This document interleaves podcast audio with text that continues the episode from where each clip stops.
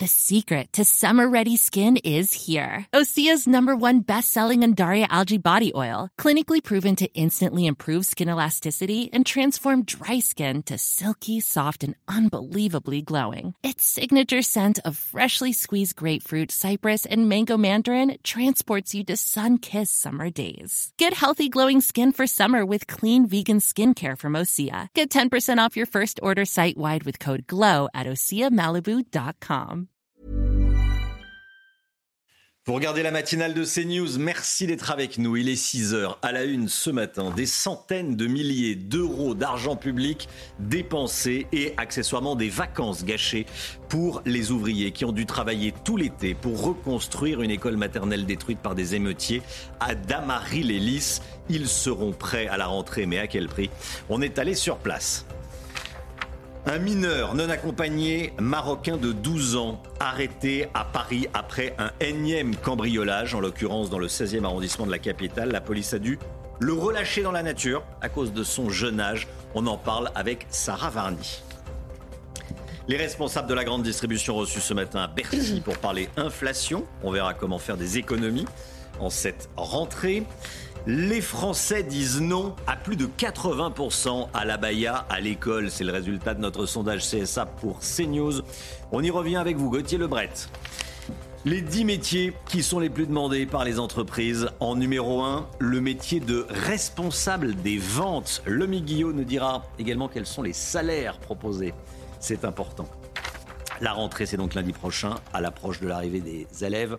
Certains établissements dégradés par les émeutiers, il y a deux mois maintenant, sont en plein travaux. C'est le cas d'une école maternelle de Damary-les-Lys en Seine-et-Marne, Chana. Et les travaux, euh, ils sont considérables. C'est une véritable course contre la montre pour, euh, pour remettre le bâtiment à neuf avant euh, la rentrée scolaire. Et certains ouvriers ont vu leurs vacances s'envoler pour travailler tout l'été. Un reportage de Fabrice Elsner et de Maxime Leguet.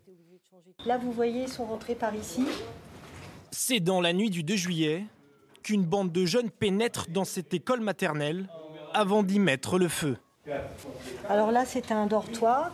Il y avait les lits et ils ont incendié un lit. Ils ont commencé par un lit. Des lits, mais aussi des chaises, des bureaux ou encore des livres dans les salles de classe. Les dégâts sont considérables. Démarre alors un chantier de grande ampleur.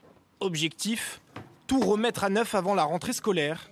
Des travaux en pleine période estivale qui ont mobilisé le plus grand nombre. Il y avait des départs en congé. Malheureusement, on a dû annuler des départs en congé de certains pour euh, qu'ils puissent euh, se mobiliser à 100% sur ce chantier. Coût des réparations, plus de 350 000 euros à la charge de la mairie. Alors, pour féliciter les troupes, le maire de la commune a fait le déplacement. Et merci beaucoup. Parce que Euh, merci mobiliser des équipes pendant l'été, euh, je crois que ça mérite d'être salué. Ce 4 septembre, les élèves des quatre classes de maternelle pourront retrouver les bancs de l'école. Voilà, et puis il y a eu des incendies hier soir à Montpellier, dans le quartier des Prés d'Arène. Selon le site d'information métropolitain, un container a été incendié dans le local à poubelle d'une résidence. Le feu s'est ensuite propagé à cinq autres containers, puis à deux véhicules, des scooters, des vélos, des palmiers, Chana. hein. Et les sapeurs-pompiers ont maîtrisé le sinistre en un- et un périmètre de sécurité a été mis en place. Une enquête de police va être ouverte pour déterminer l'origine de cet incendie qui paraît euh, suspect. Selon le site d'information, des tirs de mortier d'artifice auraient été entendus juste avant. Un mineur non accompagné, multirécidiviste, cambriole un appartement euh, du 16e arrondissement de la capitale. Il a été interpellé au bout de plusieurs semaines d'enquête. Et il a été relâché. Accessoirement, le butin s'élève à 200 000 euros, hein, des montres euh, et des bijoux de luxe. Sarah Varny avec nous. Qu'est-ce qu'on sait de cette affaire, Sarah? Oui, donc effectivement, nos confrères du Parisien euh, nous le disaient. Euh, il s'agit donc d'un mineur non accompagné qui est un, ado- un adolescent euh, de 12 ans. Il a été interpellé la semaine dernière dans le quartier de la Goutte d'Or, dans le 18e arrondissement de Paris. Il est donc soupçonné d'être l'auteur d'un cambriolage qui a été fin juillet dans un appartement du 16e arrondissement. Il aurait donc dérobé plusieurs montres de luxe et des bijoux d'une valeur de 200 000 euros. Les techniciens de la police scientifique re- relèvent une empreinte sur les lieux, une empreinte qui appartient euh, à un jeune sans domicile qui est connu euh, des services de police. Les forces de l'ordre diffusent alors euh, son signalement et c'est le 23 août vers 18h qu'une patrouille contrôle ce jeune suspect. Il est alors interpellé et placé en garde à vue pour ces faits. L'adolescent garde le silence durant son audition. Et comme il s'agit d'un mineur de moins de 13 ans, il est alors remis en liberté avec uniquement une convocation devant le juge des enfants. Merci beaucoup Sarah. Bruno Le Maire réunit ce matin à Bercy les enseignes de la grande distribution. Oui, il souhaite leur demander de prolonger leurs opérations face à l'inflation. Du côté des particuliers, certains misent sur l'anti-gaspi pour faire des économies. Reportage sur les bonnes astuces avec Mathieu Devez et Pierre-François Altermat. Chaque semaine, Aurélia, 26 ans, vient récupérer son panier de courses. Des produits alimentaires invendus et sur le point de périmer. Qu'est-ce que vous avez dans votre panier? Alors aujourd'hui, c'est un panier mixte. Donc euh, j'ai à la fois euh, des fruits, euh, des légumes. là, j'ai des tomates par exemple des courgettes, des bananes et j'ai aussi euh, des produits frais comme euh, du taboulé, du fromage blanc et je vois que j'ai même une part de pizza. Rappelez-nous le prix 3,99 au lieu de Au lieu de 12 euros. Soit trois fois moins cher que le prix d'origine. Un panier réservé quelques heures plus tôt sur l'application anti-gaspi Too Good To Go. L'objectif est simple, mettre en relation les utilisateurs avec les commerçants pour leur permettre d'acheter les invendus à prix réduit. Et selon une étude de l'application, plus de 8 Français sur 10 ont adopté des comportements anti-gaspi pour faire face à l'inflation. Il y a bien sûr l'utilisation de l'application Too Good To Go, euh, aujourd'hui avec une augmentation de 30% euh, du nombre d'utilisateurs euh, en l'espace d'un an. Mais c'est aussi à la maison comment on va faire des économies. Ça va passer par une réappropriation de la liste de courses et donc d'anticiper davantage ses repas sur la semaine et notamment au travail où on va arriver avec sa gamelle du midi. Des comportements encore trop peu fréquents. Selon l'Agence de l'environnement et de la maîtrise de l'énergie, 10 millions de tonnes de nourriture sont jetées chaque année en France. Voilà, l'anti-gaspillage pour euh, faire des, économies. On, en parlait pendant le, pendant le reportage. Euh, bon, c'est vrai que moi, je pense que la majorité des, Français font surtout euh, regardent les, catalogues des, supermarchés et on regarde où est-ce qu'on achète le, le, moins cher. Je trouve que c'est comme ça qu'on fait des économies un un peu plus qu'avec les, systèmes anti-gaspi. Le Guillaume. C'est deux stratégies. Soit on achète des grosses quantités en faisant en bénéficiant des promotions euh, en mmh. avance, soit on achète en dernière minute des produits qui sont bradés. De façon Et bientôt périmés aussi, qu'il faut consommer assez rapidement. Oui, il, y a, faut marquer prix choc et il faut les mmh. consommer dans la. Et là, on fait, des, on fait des économies. Bon, on change de sujet. Plus de 8 Français sur 10 sont contre le port de l'abaya à l'école. C'est le résultat de notre dernier sondage CSA pour CNews, Gauthier Lebret. Euh, ce qui est intéressant, c'est ce qui se passe du côté des partis politiques. Absolument, puisqu'on a eu des prises de position euh, très clivantes ces dernières heures. Alors juste un point pour vous dire que 85% des hommes sont contre la baya à l'école et 79% des femmes.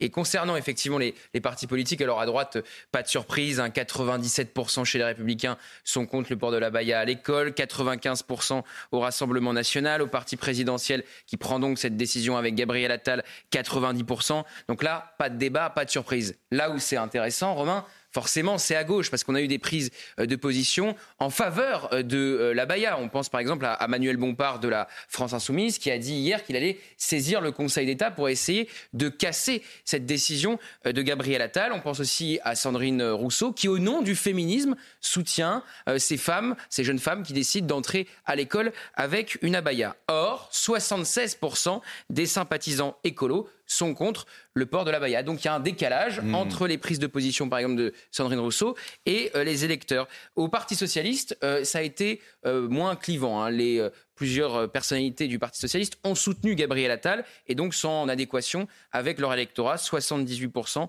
quasiment 80%, sont contre la Baïa à l'école. Et alors la France insoumise, c'est là où c'est le plus intéressant, puisque franchement, la France insoumise soutient les jeunes femmes qui décident de porter la Baïa. Eh bien, la France insoumise est coupée en deux mais une petite majorité est contre le port de la baïa à l'école, 53%. Merci Gauthier.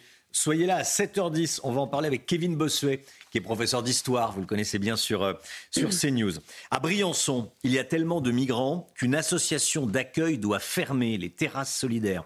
La capacité d'accueil est de 80 personnes. Ils étaient 320 hier matin et encore 250 dans la soirée, Chana. Hein. Oui, l'association s'estime dans l'incapacité d'assurer la sécurité euh, de ces migrants et manque également euh, de ressources en nourriture. Elle appelle donc l'État à ouvrir de nouveaux hébergements d'urgence. La guerre en Ukraine à présent avec de nouvelles informations. Écoutez, une attaque de missiles sur Kiev a fait deux morts et un blessé euh, cette nuit. Selon les autorités militaires ukrainiennes, il s'agit de la plus importante attaque sur Kiev depuis le euh, printemps.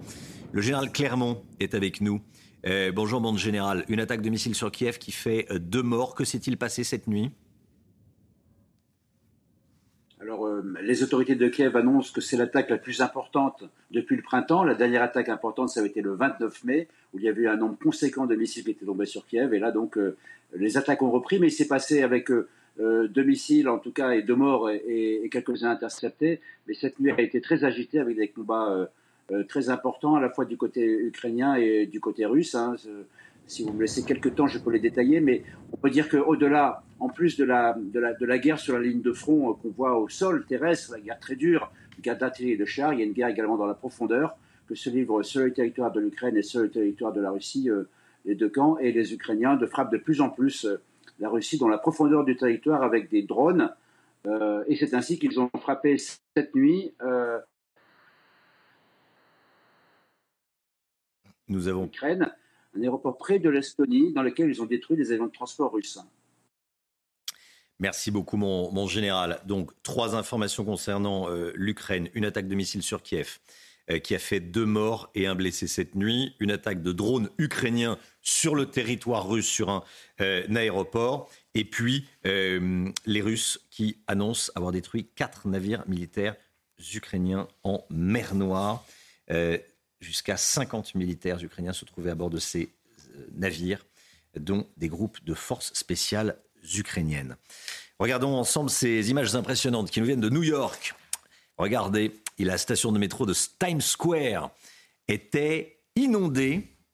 La station la plus connue, la plus euh, fréquentée de New York, qui a subi une, une rupture de canalisation. Oui, dû à des infrastructures vieillissantes. À Times Square. Exactement. Hein Les voies de plusieurs lignes ont été euh, touchées, le trafic a été stoppé. Il aura fallu l'intervention de plusieurs centaines de personnels pour que tout rentre dans l'ordre.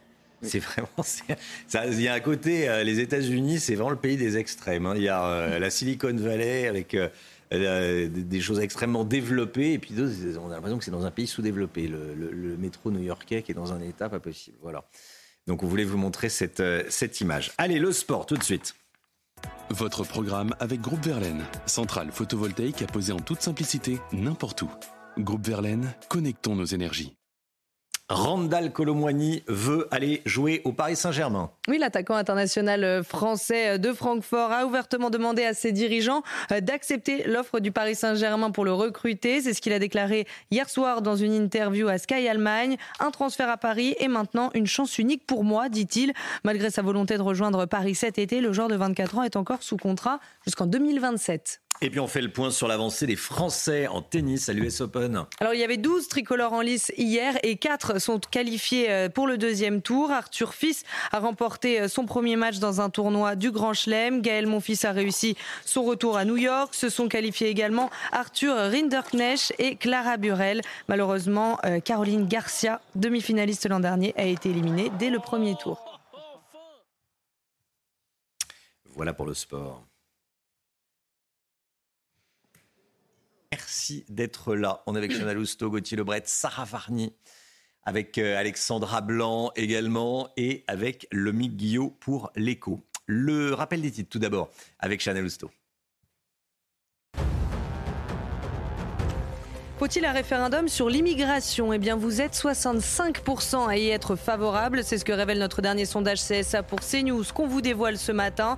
De nombreux chefs de parti le réclament. C'est le cas de Jordan Bardella et d'Éric Ciotti. Et du côté des électeurs, 44% sont pour à gauche contre 83% à droite. Et justement, il en sera question de ce référendum sur l'immigration aujourd'hui. Emmanuel Macron lance son initiative politique d'ampleur. Le chef de l'État va recevoir tous les partis représentés au Parlement à la maison d'éducation de la Légion d'honneur de Saint-Denis.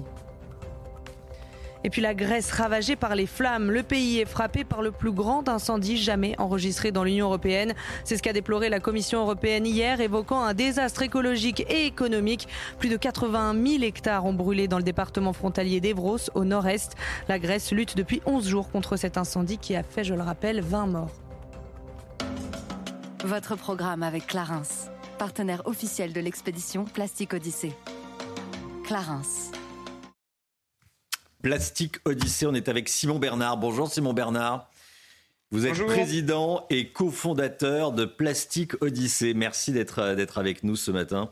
une expédition qui a, qui a commencé il y a, il y a un an euh, des escales sur plusieurs continents fortement touchés euh, par la pollution au plastique. Alors déjà, je voulais que vous nous rappeliez le, but de votre, de votre mission.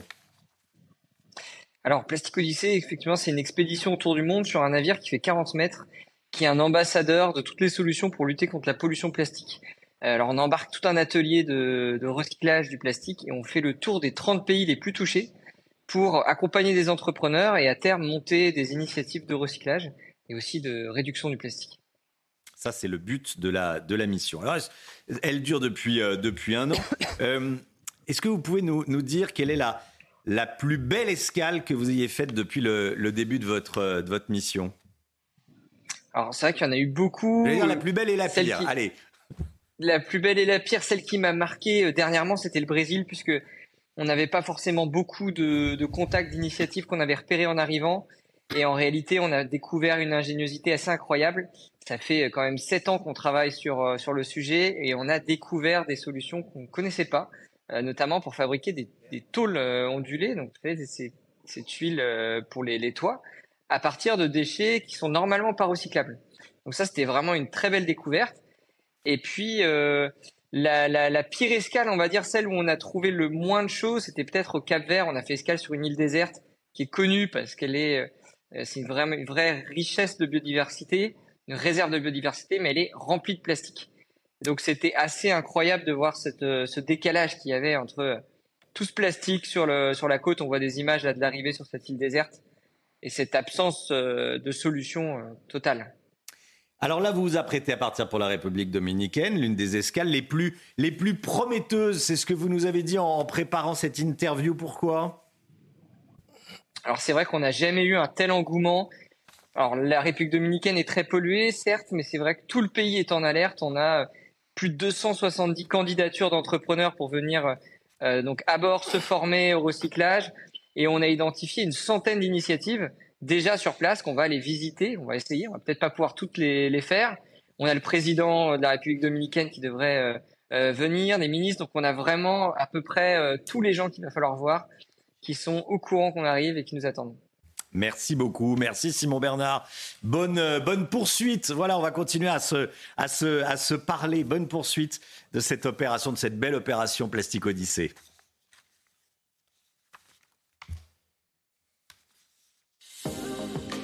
Votre programme avec Rosbay, soin d'excellence pour sublimer vos cheveux. Rosbay.com CNews, il est 6h20. Merci d'être avec nous. Merci d'être euh, sur CNews. Dans un instant, l'économie. On va parler de quoi? Eh bien, on va parler des métiers qui recrutent à la rentrée. C'est intéressant. Et on va parler salaire également. Les métiers qui recrutent et combien ça, combien ça rapporte? Voilà, c'est dans un instant avec Lomi Guillot. À tout de suite. Avec Lomi Guillot. Une étude dévoile les 10 métiers qui sont les plus recherchés par les entreprises et les salaires qui sont proposés. Lomi, quelle est la profession la plus demandée en cette rentrée? Eh bien, Romain, au premier rang de ce classement des Jobs en or, c'est le titre de cette grande étude du cabinet de recrutement euh, Robert Half, on trouve le poste de responsable administration des ventes. C'est celui qui, dans une entreprise, est chargé de suivre le flux des commandes et la facturation. C'est le responsable du tiroir caisse. Autant dire que c'est un poste essentiel pour les entreprises, essentiel et bien payé, jusqu'à 55 000 euros par an. C'est un peu plus de, 405, de 4 500 euros par mois. Second métier très recherché en cette rentrée, responsable des ressources humaines. Oui, on l'a dit, plus d'une entreprise sur deux, 60% exactement, ont du mal à recruter en ce moment. Et donc, on recrute des recruteurs. Oui, c'est un peu le serpent qui se mord la queue, mais en clair, il y a vraiment du travail en ce moment dans le secteur des RH. Et puis ensuite, on trouve toutes les fonctions euh, comptables, hein, euh, les métiers de gestionnaire de paye, de comptable général ou de comptable fournisseur. Et puis en sixième position, le poste de responsable administratif et financier, le grand Manitou des finances en quelque sorte. Là encore, c'est un sujet d'argent essentiel pour les entreprises. Alors là, ce sont des métiers assez classiques. On cherche personne dans le numérique, par exemple? Si, ces métiers arrivent juste après sur le podium. En septième position, par exemple, le métier de responsable de la sécurité des systèmes d'information RSSI, un poste clé vu l'importance désormais des menaces euh, en matière de cybersécurité. C'est un poste en plus très bien payé, hein, jusqu'à 100 000 euros par an. C'est un peu plus de 8 000 euros par mois de, de salaire proposé pour ce poste. Et puis enfin, on trouve deux sortes de juristes, juristes financiers et spécialistes RGPD. Vous savez, toutes les questions justement de, de données liées euh, notamment à Internet. Alors, on parle là de métiers dans les, dans les grandes entreprises. Hein. Oui, plutôt. Ce sont les métiers les plus recherchés, pas Mm. forcément en quantité, mais ceux pour lesquels on a vraiment du mal à trouver des candidats et pour lesquels donc les salaires sont souvent euh, très intéressants. Mais ça concerne quand même toutes les, entreprises, quelle que soit leur taille en réalité, puisqu'on on l'a vu, il y a beaucoup de sujets autour de, l'argent et du, recrutement. Si on parle là des métiers plutôt en tension, ceux pour lesquels euh, il y a vraiment pénurie, c'est effectivement dans les secteurs, selon Pôle emploi, de la santé, du bâtiment, de la logistique et du numérique.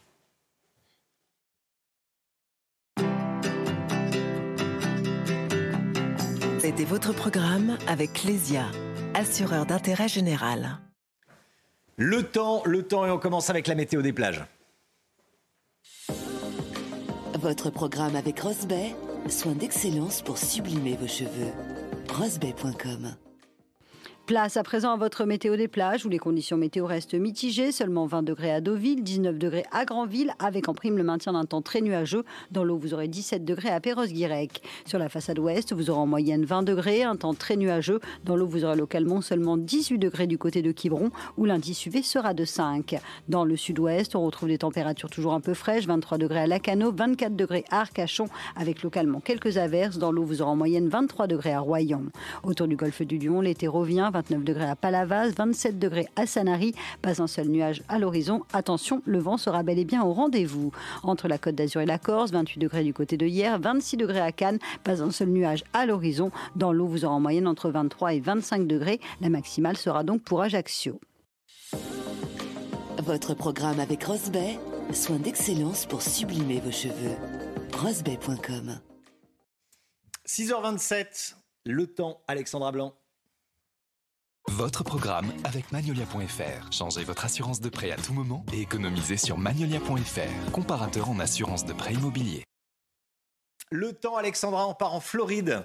Oui, on parle de l'ouragan Idalia qui s'est renforcé de tempête tropicale. Il est passé un ouragan de catégorie 2. Il va toucher la côte est des États-Unis. On va le voir d'ailleurs euh, sur les images avec donc des conditions météo qui s'annoncent particulièrement agitées euh, du côté de la Floride. Alors là, c'est pas la Floride, hein, c'est Saint-Malo.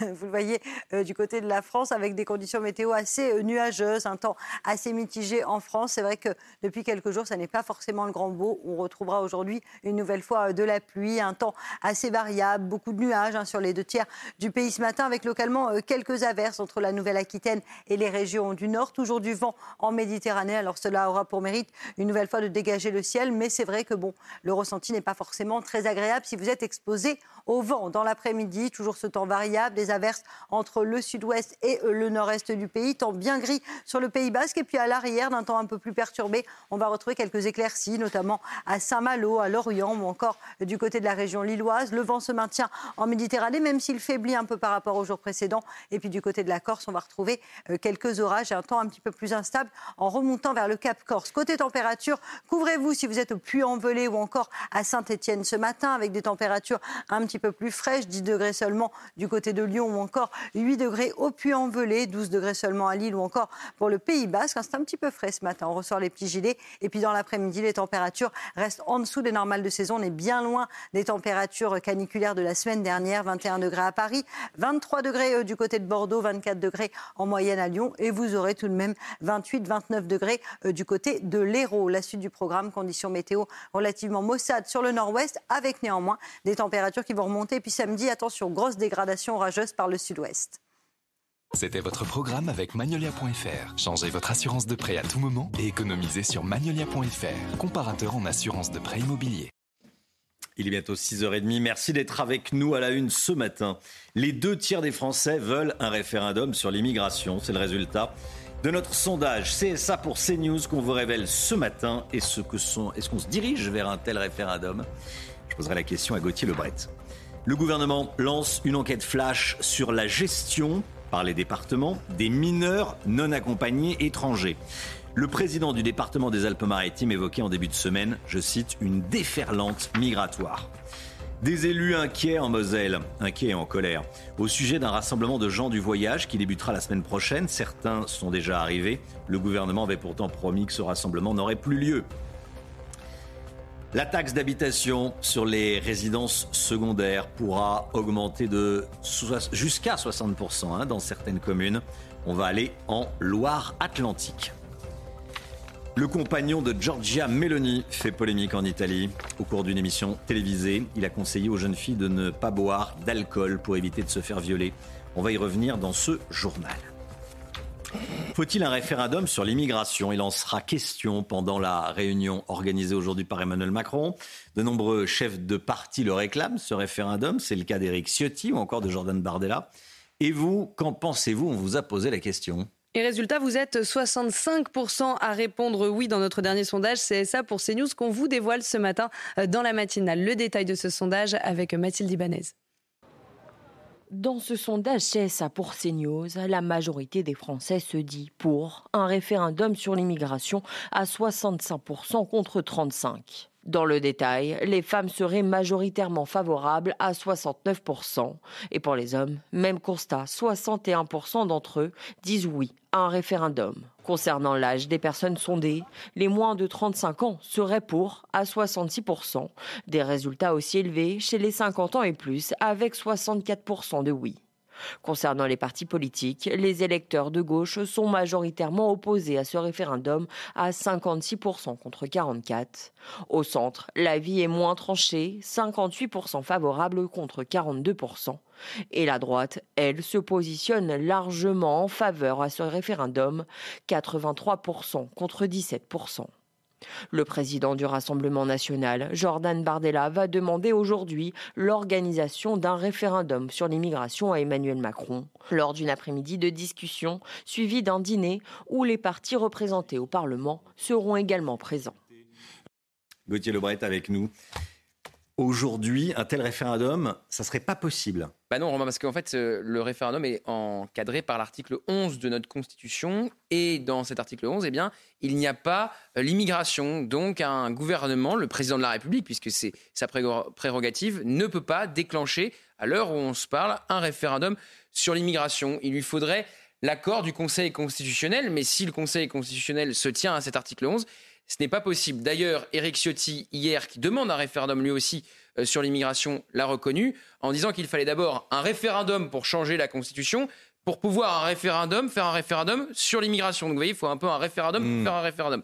Donc c'est un peu une, usine, une usine à gaz. Et c'est vrai que le Rassemblement national qui veut aussi un référendum, c'est une vieille proposition de Marine Le Pen. Elle l'avait encore dit lors de la dernière campagne présidentielle, sans pour autant préciser la question qu'elle poserait aux Français. Eh bien, le RN oublie souvent de dire qu'il faut changer d'abord euh, notre constitution. Alors on l'a vu dans le sondage. Hein, 65% euh, des Français sont favorables à un référendum sur euh, l'immigration. Évidemment, ça monte encore plus haut si vous posez la question aux électeurs seulement de droite. Et hier, la secrétaire d'État à la ville, Sabrina Agresti-Roubache, qui a, disons-le, une liberté de ton dans ce gouvernement, a dit que ce référendum n'était pas un tabou, ce référendum sur l'immigration, mais encore faut-il changer la Constitution, et ce n'est pas du tout à l'ordre du jour et dans l'esprit du président de la République. Merci beaucoup Gauthier. En début de semaine, le président du conseil départemental des Alpes-Maritimes tirait la sonnette d'alarme à propos d'immigration. Il parlait de déferlante migratoire dans son département. Le gouvernement, du coup, lance une enquête flash sur la gestion des mineurs isolés par les départements. Leur nombre est en constante augmentation depuis 15 ans, Chana. Oui, il sera entre 30 et 40 000 aujourd'hui en France et ça pose plusieurs problèmes sur le territoire. Alors quel est l'objectif de cette mission gouvernementale? On voit ça avec Adrien Spiteri. L'enquête est lancée cette semaine par le gouvernement. Son but, objectiver les flux et évaluer les difficultés des départements dans la gestion des mineurs isolés, de plus en plus nombreux ces dernières années. Il faut savoir que les mineurs non accompagnés étaient estimés leur nombre à environ 2500 il y a une quinzaine d'années. Aujourd'hui, on estime leur nombre entre 30 à 40 000, ce qui ce qui évidemment va provoquer une charge pour les aides sociales à l'enfance des départements qui est estimée à environ 2 milliards d'euros. Dans les Alpes-Maritimes, par exemple, le nombre de mineurs étrangers en provenance d'Italie a doublé depuis le début de l'année. Conséquence, le dispositif d'accueil départemental est saturé. Autre problème, certains mineurs sont en réalité souvent majeurs et commettent régulièrement des crimes et délits. Euh, la moitié des établissements euh, pénitentiaires pour mineurs, les EPM, sont remplis malheureusement de mineurs étrangers non accompagnés. Donc il y a euh, une surreprésentativité de cette délinquance. L'enquête du gouvernement concernera un tiers des départements français, dont les Alpes-Maritimes. Voilà, et la responsable de cette enquête, la secrétaire d'État chargée de l'enfance, Charlotte Cobel, sera avec nous sur ce plateau à partir de 8h30. En Moselle, des élus sont vent debout contre un rassemblement géant de gens du voyage. Plus de 30 000 personnes et 5 000 caravanes sont attendues sur la base de gros tanquins. Les élus se sentent trahis par l'État. Pourquoi? Eh bien parce que l'État a finalement autorisé ce congrès annuel malgré la promesse faite par l'ancien Premier ministre Édouard Philippe. Hein. Et le préfet a annoncé le déploiement de 400 gendarmes pour empêcher débordements et dégradation. Une annonce insuffisante pour rassurer les habitants. Je vous propose d'écouter Salvatore Coscarella, président de l'agglomération Saint-Avold-Synergie. Il y a toujours euh, toutes ces incivilités, euh, voilà, ça a redémarré. Hein, le, euh, comment, le, porte-à-porte, on en a par dizaines dans les communes. Il y a une, certaine méfiance qui est en train de s'instaurer sur le, territoire et les, les, gens commencent à avoir, enfin les gens ont très peur. Nous, ce qu'on veut juste comprendre, c'est où est-ce que ça a dysfonctionné à un moment donné au plus haut de l'État. Voilà, et on sera avec euh, le maire de la, de la commune à, à 7h30 en direct avec nous. Alors que les représentants des grandes surfaces vont être reçus ce matin à Bercy par Bruno Le Maire, qui veut une nouvelle fois tenter de faire baisser les prix. Alexandre Bompard, le PDG de Carrefour, a déjà fait savoir au gouvernement qu'il souhaitait un moratoire sur la loi des creusailles. Il s'agit des promotions. On va être très concret, hein, parce qu'on ne parle pas des lois des creusailles quand on va faire ses courses. Hein. Le Guillot, de quoi s'agit-il exactement? C'est vrai, ça semble curieux de vouloir ce moratoire, donc euh, repousser l'application de cette, cette loi. Elle a été votée au printemps, elle, elle doit s'appliquer en mars et très concrètement, elle interdit aux grandes surfaces de faire des promotions supérieures à 34% sur les produits d'hygiène, de beauté, d'entretien, comme c'est déjà le cas pour euh, les produits euh, alimentaires. Alors Alexandre Bompard, qui est aussi un représentant depuis lundi de la Fédération patronale de la grande distribution et qui parle donc au nom des grandes enseignes, voudrait retarder l'application de cette loi pour pouvoir proposer eh bien tout simplement des promotions jusqu'à 50%, pourquoi pas, sur de la lessive, du shampoing, des produits euh, d'hygiène euh, féminine, des couches ou autres. La demande, dit comme ça, semble légitime, sauf que le, député à l'origine de, la loi, Frédéric de Crozaille, rappelle que jusqu'à présent, les grandes surfaces ne proposent des promotions en moyenne que de 19%. Elles sont donc en dessous du seuil fixé par la loi. Aussi, il les incite, plutôt que de proposer des promotions de 50% sur un ou deux produits, d'élargir le nombre de promotions à 25 ou 30%, ce qui leur permettrait de respecter la loi sans avoir à la repousser. Derrière ces annonces, on sent bien quand même un coup de pression et de com de la grande distribution. Merci Lomic. Attention, si vous êtes propriétaire d'une résidence secondaire, vous pourriez, c'est une possibilité, euh, subir une augmentation de la taxe d'habitation de 5 à 60% selon votre commune. Et depuis un décret paru samedi dernier, ce sont 3600 communes au lieu de 1300 auparavant à qui l'État a donné euh, cette accessibilité. Parmi elles, la ville de Pornichet en Loire-Atlantique, à côté de la Baule. Reportage sur place de Michael Chailloux. Depuis 2021, c'est plus 40% de taxes d'habitation sur les résidences secondaires de Pornichet. Sylvie et son mari, fonctionnaires à la retraite, ont acheté cette petite maison de 60 mètres carrés il y a 10 ans ils ont senti passer la pilule. Une nette augmentation euh, de l'ordre d'environ 150 euh, euros. Les services ne sont pas plus importants, donc euh, je ne comprends pas l'objet de cette augmentation. C'est précisément 188 euros par an de plus pour les 5800 résidences secondaires de Pornichet, qui représentent 40% des logements de la ville. Cette augmentation de taxes était nécessaire pour maintenir cet équilibre fragile, explique-t-on à la mairie. Ça permet une recette supplémentaire de 1 million d'euros par an pour la mairie qu'on a fléché pour l'acquisition de terrain, ce qui nous permet de proposer une offre de logement abordable aux résidents euh, à l'année. Pornichet a triplé son budget d'acquisition de foncier pour créer des lotissements au prix encadré, réservés aux habitants permanents, comme Damien et sa famille. Il y avait eu un projet qui allait se lancer ici sur Pornichet, euh, lotissement primo-accédant, qui permettent euh, bah, aux jeunes d'investir et puis rester sur la côte surtout. C'est 30% moins cher.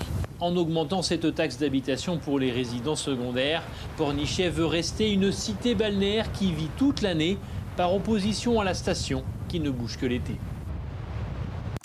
Voilà, et si vous êtes euh, propriétaire, sachez que les taxes foncières, les avis de taxes foncières arrivent à partir d'aujourd'hui dans les boîtes aux lettres, ou surtout dans, enfin, oui, dans les boîtes mail, hein, ça se passe plutôt sur Internet. Et euh, elle devrait augmenter également la taxe foncière. On parlait de la taxe d'habitation, la taxe foncière pour les propriétaires. Elle pourrait augmenter d'au moins 7,1%. Elle devrait augmenter, c'est une moyenne, hein.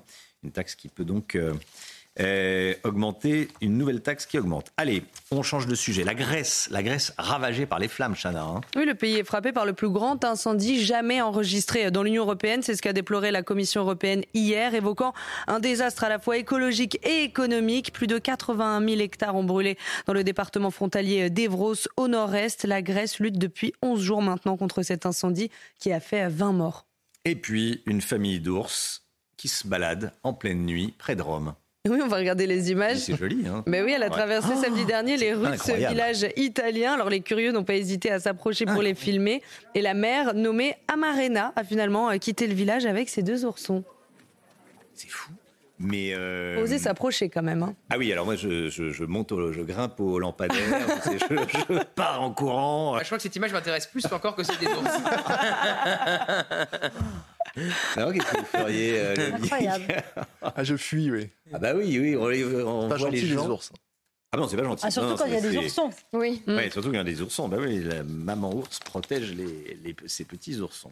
Allez, 6h41, restez bien avec nous puisque c'est le sport tout de suite. Votre programme avec Groupe Verlaine, centrale photovoltaïque à poser en toute simplicité n'importe où. Groupe Verlaine, connectons nos énergies.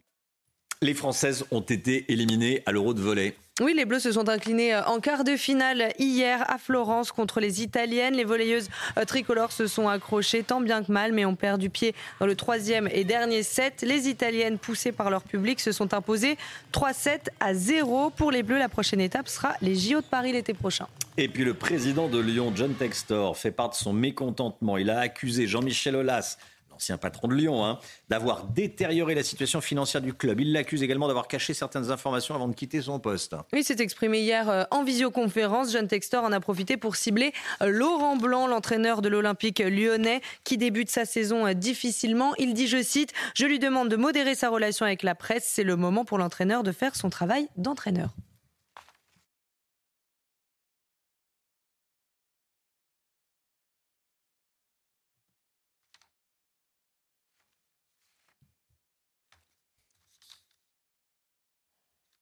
Avec Groupe Verlaine, isolation thermique par l'extérieur avec aide de l'État. Groupe Verlaine, connectons nos énergies. Vous avez regardé votre programme avec Groupe Verlaine, isolation thermique par l'extérieur avec aide de l'État. Groupe Verlaine. 12h43, voilà, il y a deux pubs qui se sont euh, euh, enchaînées. C'est ça le direct, c'est pour ça qu'on aime le direct. hein. On, va, euh, on va parler dans un instant euh, des propos chocs du compagnon de Giorgia Meloni en, Italie. Restez bien avec nous sur, euh, sur CNews, à tout de suite.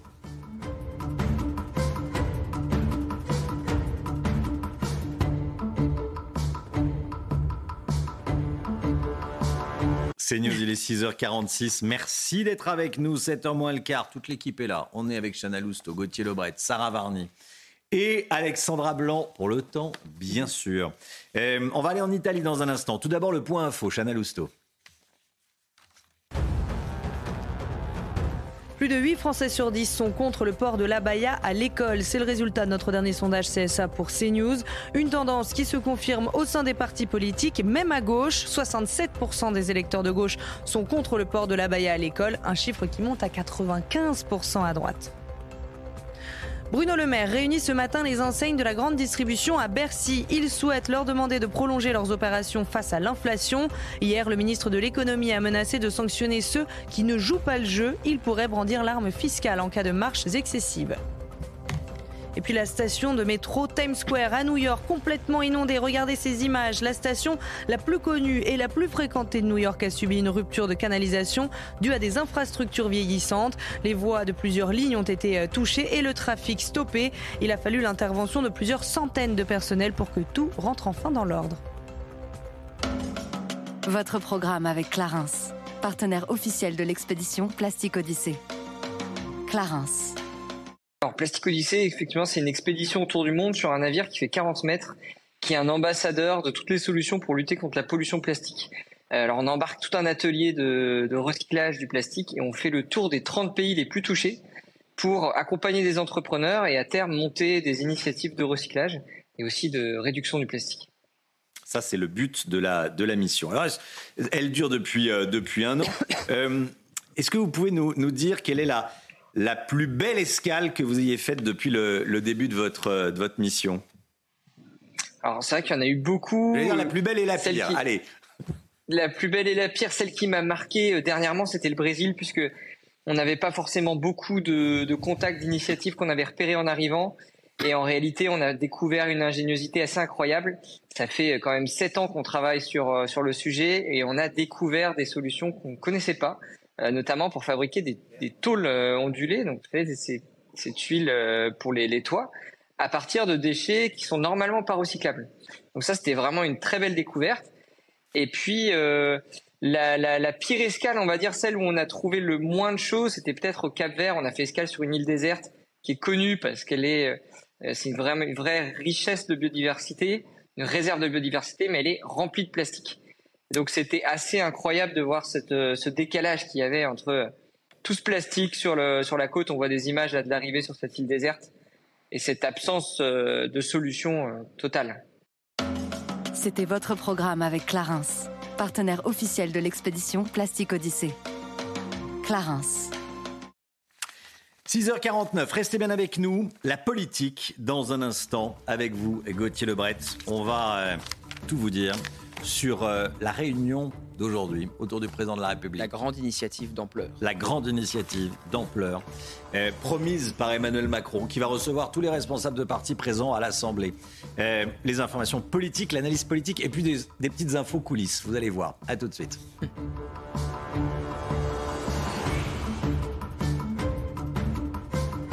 6h53, la politique avec vous, Gauthier Lebret. C'est le jour J pour l'initiative d'ampleur du président de la République qui va réunir aujourd'hui à Saint-Denis les chefs des partis politiques représentés à l'Assemblée. Gauthier, déjà, comment va se dérouler la journée? Quelles sont vos, informations? Alors, c'est totalement à huis clos, hmm. c'est sans portable, sans euh, aucun collaborateur, sans journaliste, bien sûr, et aussi sans le groupe LIOT de l'Assemblée nationale, Liberté, Outre-mer et Territoire. Vous vous souvenez peut-être de ce groupe. C'était lui qui avait déposé cette fameuse motion de censure qui avait failli faire tomber le gouvernement à neuf voix près. Du coup, Emmanuel Macron a écarté le groupe de cette réunion. Il faut dire aussi que ce n'est pas encore un, parti politique. Alors, on me confiait hier dans l'entourage du président que la différence avec un, un G7 où le communiqué est écrit avant les réunions, là c'est l'inverse on promet dans l'entourage du président de la République, il ne va pas venir avec un communiqué tout fait pour euh, le faire ratifier par tout le monde. Déjà, ça aurait peu de chances de fonctionner. Alors à 15h, Emmanuel Macron accueillera avec sa première ministre Elisabeth Borne les chefs de parti, mais aussi les trois présidents euh, des assemblées, Assemblée nationale, Sénat, euh, Conseil économique et social. S'en suivront trois réunions de travail, une sur le climat et la guerre en Ukraine, une deuxième sur la réforme des institutions. On sait qu'un référendum est possible sur les institutions. Il faudrait trouver d'autres thèmes plus porteurs pour euh, mobiliser les Français aux urnes parce que les faire voter sur les institutions, ça a peu de chances euh, de, de les motiver. Ça pourrait se transformer par contre en plébiscite pour ou contre Emmanuel Macron. Et troisième réunion lors du fameux dîner de travail qui a fait beaucoup couler beaucoup d'encre sur comment faire nation. C'est là qu'on va aborder notamment les thèmes de sécurité, euh, d'immigration, qu'on va revenir sur les émeutes. Alors, le dîner a, fait, a provoqué des débats. La gauche ne voulait pas y aller. Jordan Bardella hésitait. Il a donc fallu trouver des, solutions. Oui, alors la fin des réunions est fixée à 23h, Romain. Et pour effectivement garder tout le monde, parce qu'il y avait une petite musique, euh, dîner fastueux, on ne va pas à la soupe mmh. servie par Emmanuel Macron, on disait euh, certaines oppositions ça sera donc des plateaux repas. Voilà, comme mhm. ça, il n'y a pas de faste. C'est pour euh, euh, calmer ceux qui voulaient euh, éventuellement, effectivement, ne pas participer à cette dernière réunion. Alors, Manuel Bompard, qui lui voulait sécher le dîner, mais qui devrait finalement y participer grâce au fameux plateau repas, s'est montré énervé hier sur les réseaux sociaux, puisque Emmanuel Macron a appelé hier Jordan Bardella, avait appelé un peu plus tôt Eric Ciotti, et il dit la veille au soir à 20h, nous n'avons toujours pas l'ordre du jour de la réunion de travail prévue demain avec le président de la République, à part l'extrême droite qui a eu son petit coup de fil. L'improvisation est totale, l'amateurisme aussi euh, stupéfiant. Alors à l'Élysée, on se défend en disant que Manuel Bompard a évidemment eu l'ordre du jour puisqu'il a eu une invitation et que si Emmanuel Macron a appelé Jordan Bardella et Eric Ciotti, il a échangé par SMS avec plusieurs euh, leaders euh, de gauche, mais forcé de constater que le discours a quelque peu changé sur le Rassemblement national qui ne faisait plus partie, pas partie de l'arc républicain. Hier, Emmanuel Macron a appelé son leader pendant 15 minutes. Alors, Emmanuel Macron, se... oui, ils se sont parlé. Ils se sont parlé au téléphone, oui. oui. J'ai cru voir que euh, le président de la République était tombé sur le répondeur de Jordan Bardella. Et qu'il l'avait rappelé ensuite. Et qu'il l'avait rappelé ensuite. Vous avez bien vu. Hein? Bon. Euh, et après 15 minutes d'échange voilà, sur le fond de la réunion d'aujourd'hui. Bon, Emmanuel Macron qui se félicite que personne ne sèche sa réunion. Oui, alors dans son entourage, on me disait hier que c'est complètement inédit. Effectivement, on se félicitait de la participation euh, de euh, tout le monde, de faire ça dans un lieu délocalisé, puisque à l'Élysée, euh, certains auraient pu se sentir mal à l'aise d'être à l'Élysée. Voilà, le but, c'était de trouver un terrain neutre. Donc, ça sera l'école de la Légion d'honneur à, Saint-Denis, symbole de méritocratie. On veut promouvoir une jeunesse qui, s'engage face à la jeunesse qui casse, celle des, émeutiers. Alors, le but, c'est de trouver des idées de référendum, des projets de loi qui pourraient faire, si ce n'est consensus, qui pourraient trouver une majorité à l'Assemblée. Il est possible, même euh, très probable, hein, malgré tout, que cette réunion accouche d'une souris et qu'on dise à la fin euh, tout ça euh, pour ça, qu'on se dise ça d'ailleurs dès demain matin, on sera là pour vous le dire. Alors le président compte, information, faire un compte-rendu après cette réunion, une prise de parole, elle n'est pas la forme n'est pas encore décidée, on s'interroge à l'Elysée. Après, ça permet à Emmanuel Macron, cette réunion, de montrer qu'il est dans une logique de, de dialogue, qu'il veut discuter, mais ça rappelle aussi toute son impuissance, parce que si cette réunion a lieu aujourd'hui, c'est parce qu'il n'a pas de majorité absolue à l'Assemblée nationale. Merci beaucoup Gauthier Lebret. 6h57, 8h15, la grande interview avec Sonia Marbou qui reçoit ce matin le numéro 1 du Parti communiste français, Fabien Roussel, à suivre sur CNews et sur Europe 1. Il est 6h57, le temps tout de suite, Alexandra Blanc.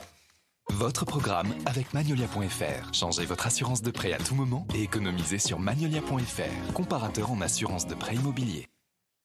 Où est-ce que vous nous emmenez ce matin, Alexandra? Eh bien, on prend enfin la direction de la Floride avec cet ouragan Idalia qui va toucher la Floride, la Georgie ou encore la Caroline du Sud euh, d'ici euh, la fin euh, de matinée, avec donc cette tempête tropicale qui est passée à un ouragan catégorie 2, avec donc en prime des vents tempétueux attendus du côté de la Floride. D'ailleurs, plusieurs personnes ont déjà été évacuées. Il s'agit d'un ouragan majeur qui pourrait localement faire des dégâts. Il y a déjà eu des dégâts du côté de Cuba, notamment à la Havane. Donc attention, la Floride va donc être touchée par un nouvel ouragan. Et puis on le sait, avec le réchauffement climatique, eh bien, les ouragans sont de plus en plus puissants puisqu'ils sont alimentés euh, par les euh, eaux euh, particulièrement chaudes. Alors au programme aujourd'hui, en France, un temps beaucoup plus calme, avec néanmoins un temps nuageux, assez mitigé, assez frais également. Ça ne sera pas le grand beau. On retrouve ce matin des averses entre l'Occitanie et le nord-est. On retrouve du vent en Méditerranée, partout ailleurs une alternance de nuages et d'éclaircies. Et puis dans la après-midi,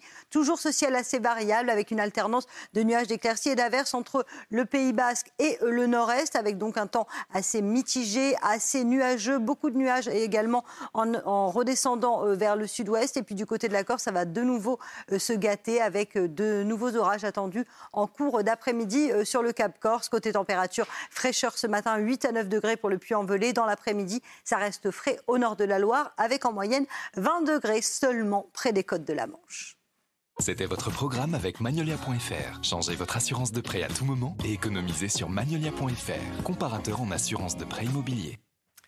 Il est bientôt 7 heures, vous regardez la matinale de CNews. Merci d'être avec nous à la une ce matin. Écoutez bien, des centaines de milliers d'euros d'argent public dépensés et accessoirement des vacances gâchées pour les ouvriers qui ont dû travailler tout l'été pour reconstruire une école maternelle détruite par des émeutiers à Damary-les-Lys. Ils seront prêts à la rentrée, mais à quel prix On est allé sur place.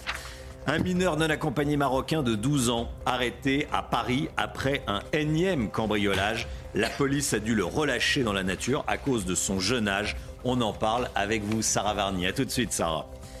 Les Français disent non à plus de 80% à l'abaya à l'école. C'est le résultat de notre sondage CSA pour CNews. Dans un instant, on sera avec un professeur, professeur d'histoire, Kevin Bossuet, qui sera avec nous dans la matinale. Et puis écoutez bien, les deux tiers des amendes forfaitaires en voiture restent impayés. On va retrouver Pierre Chasseret avant 7h30 qui nous dira comment c'est possible. La rentrée scolaire, c'est lundi prochain. À l'approche de l'arrivée des élèves, certains établissements dégradés par les émeutiers sont en plein travaux. C'est le cas d'une école maternelle de Damary-Lélis en Seine-et-Marne, où on est allé, Chana. Hein. Et les travaux sont considérables, Romain. C'est une véritable course contre la montre pour remettre le bâtiment à neuf avant cette rentrée scolaire. Certains ouvriers ont vu leurs vacances s'envoler pour travailler tout l'été. Reportage de Fabrice Elsner et de Maxime Leguet. Là, vous voyez, ils sont rentrés par ici. C'est dans la nuit du 2 juillet qu'une bande de jeunes pénètre dans cette école maternelle avant d'y mettre le feu. Alors là, c'était un dortoir. Il y avait les lits et ils ont incendié un lit. Ils ont commencé par un lit. Des lits, mais aussi des chaises, des bureaux ou encore des livres dans les salles de classe. Les dégâts sont considérables. Démarre alors un chantier de grande ampleur. Objectif tout remettre à neuf avant la rentrée scolaire. Des travaux en pleine période estivale qui ont mobilisé le plus grand nombre. Il y avait des départs en congé. Malheureusement, on a dû annuler des départs en congé de certains pour euh, qu'ils puissent euh, se mobiliser à 100% sur ce chantier. Coût des réparations, plus de 350 000 euros à la charge de la mairie. Alors, pour féliciter les troupes, le maire de la commune a fait le déplacement. Et merci beaucoup. Parce que mobiliser des équipes pendant l'été, euh, je crois que ça mérite d'être salué. Ce 4 septembre, les élèves des quatre classes de maternelle pourront retrouver les bancs de l'école. Il y a eu des incendies hier soir à Montpellier, dans le quartier des Prés d'Arène, selon le site d'information métropolitain. Regardez, un container a été incendié dans le local à poubelle d'une résidence. Le feu s'est ensuite propagé à d'autres containers, puis à deux véhicules, des scooters, des vélos et même des palmiers. On l'a vu sur ces images. Hein. Une enquête de police va être ouverte pour déterminer l'origine de cet incendie qui serait suspecte. Et selon les informations euh, de Métropolitain, des tirs de mortier d'artifice auraient été entendus juste avant l'incendie. Un mineur non accompagné, multirécidiviste, cambriole un appartement du 16e arrondissement de la capitale. Il a été arrêté après trois semaines d'enquête. Hein. Il a été arrêté par euh, les policiers et il a été ensuite relâché. Les policiers ont été obligés de le relâcher. Le butin s'élève à plusieurs centaines de milliers d'euros pourtant. Sarah Varny, avec nous. Je voulais qu'on en parle parce que ce mineur non accompagné, il a 12 ans. 12 ans, hein. on est un ado, on est un pré-ado à 12 ans, on est encore un enfant. Euh, qu'est-ce qu'on sait de cette affaire? Oui, donc c'est une information euh, révélée par nos confrères euh, du Parisien. Donc il s'agit d'un mineur euh, non accompagné, un adolescent donc de 12 ans. Il a été interpellé la semaine dernière dans le quartier de la Goutte d'Or à Paris dans le 18e arrondissement. Il est soupçonné d'être l'auteur d'un cambriolage fin juillet dans un appartement du 16e arrondissement. Il aurait dérobé plusieurs montres de luxe et des bijoux d'une valeur de 200 000 euros. Les techniciens de la police scientifique ont relevé une empreinte sur les lieux, une empreinte qui appartient donc à un jeune sans domicile connu des services de police. Les forces de l'ordre diffusent alors euh, son signalement. Et c'est le 23 août vers 18h, lors d'un contrôle, que les policiers euh, contrôlent donc ce jeune suspect. Il est alors interpellé et placé en garde à vue pour ces faits. L'adolescent garde le silence durant les auditions, mais comme il s'agit d'un mineur de moins de 13 ans, il est alors remis en liberté le lendemain et avec une convocation devant le juge pour enfants. Merci beaucoup, Sarah. Cela fait 54 jours que le petit Émile, deux ans et demi, a disparu au Vernet. Ses parents, Colomban et Marie, ont pris la parole. Ils ont euh, répondu aux questions de famille chrétienne et ils confient l'épreuve qu'ils traversent. On l'imagine évidemment aisément. Ils traversent cette épreuve dans la foi. Ils sont catholiques. Ils défendent, je cite, leur réputation ainsi que celle de leur famille. Le rédacteur en chef de Famille chrétienne, euh, qui les a interrogés, était l'invité de Punchline hier soir sur CNews avec Laurence Ferrari. Il euh, raconte que les, les parents d'Émile veulent garder espoir. Ils réclament euh, à Dieu un miracle. Et le rédacteur en chef de, de Famille chrétienne, qui était interrogé par, par Laurence, était extrêmement ému. Ils disent à Dieu, en fait, après tout, tu étais capable de marcher sur les eaux, mais tu es capable de nous ramener ton fils. Et et ben, moi, je, je dis, c'est vraiment des, des, parents extra. Et c'est une foi qui. Voilà, nous, à Famille Chrétienne, on rencontre beaucoup de gens qui ont la foi. Et ben là, vraiment, j'ai été estomaqué. Ils disent, on imagine forcément le pire, mais on ne peut pas s'empêcher d'espérer. Ouais, c'est ça. En plus, c'est dit avec, euh, avec simplicité. Euh, et puis moi, j'ai essayé de ne pas leur montrer l'énormité de, de, ce qu'ils disaient, parce que c'est très fort, c'est très beau ils se rendent pas du tout compte en fait. Même, voyez, de l'émotion nationale. Ils m'ont dit qu'il a fallu beaucoup de temps pour qu'ils se rendent compte qu'en fait, qu'il y avait toute la France derrière eux. Voilà, c'était hier soir euh, avec Laurence Ferrari sur euh, CNews dans, dans Punchline. L'actualité en Ukraine, une attaque de missiles sur Kiev a fait deux morts et un blessé euh, cette nuit, Chana. Hein. Oui, selon les autorités militaires euh, ukrainiennes, il s'agit de la plus importante attaque sur Kiev depuis le printemps. Et puis un peu plus tôt, quatre navires militaires ukrainiens ont été détruits en mer Noire. C'est en tout cas ce qu'a affirmé le ministère russe de la Défense cette nuit sur Telegram. Et Moscou a également annoncé avoir repoussé une attaque nocturne de drones sur un aéroport au nord-ouest de la Russie. Et puis cette information concernant le Gabon, écoutez bien, des militaires annoncent à la télévision que les frontières sont fermées jusqu'à nouvel ordre. Le général Clermont est avec nous. Euh, mon général, on peut parler de coup d'État, ça ressemble à un coup d'État?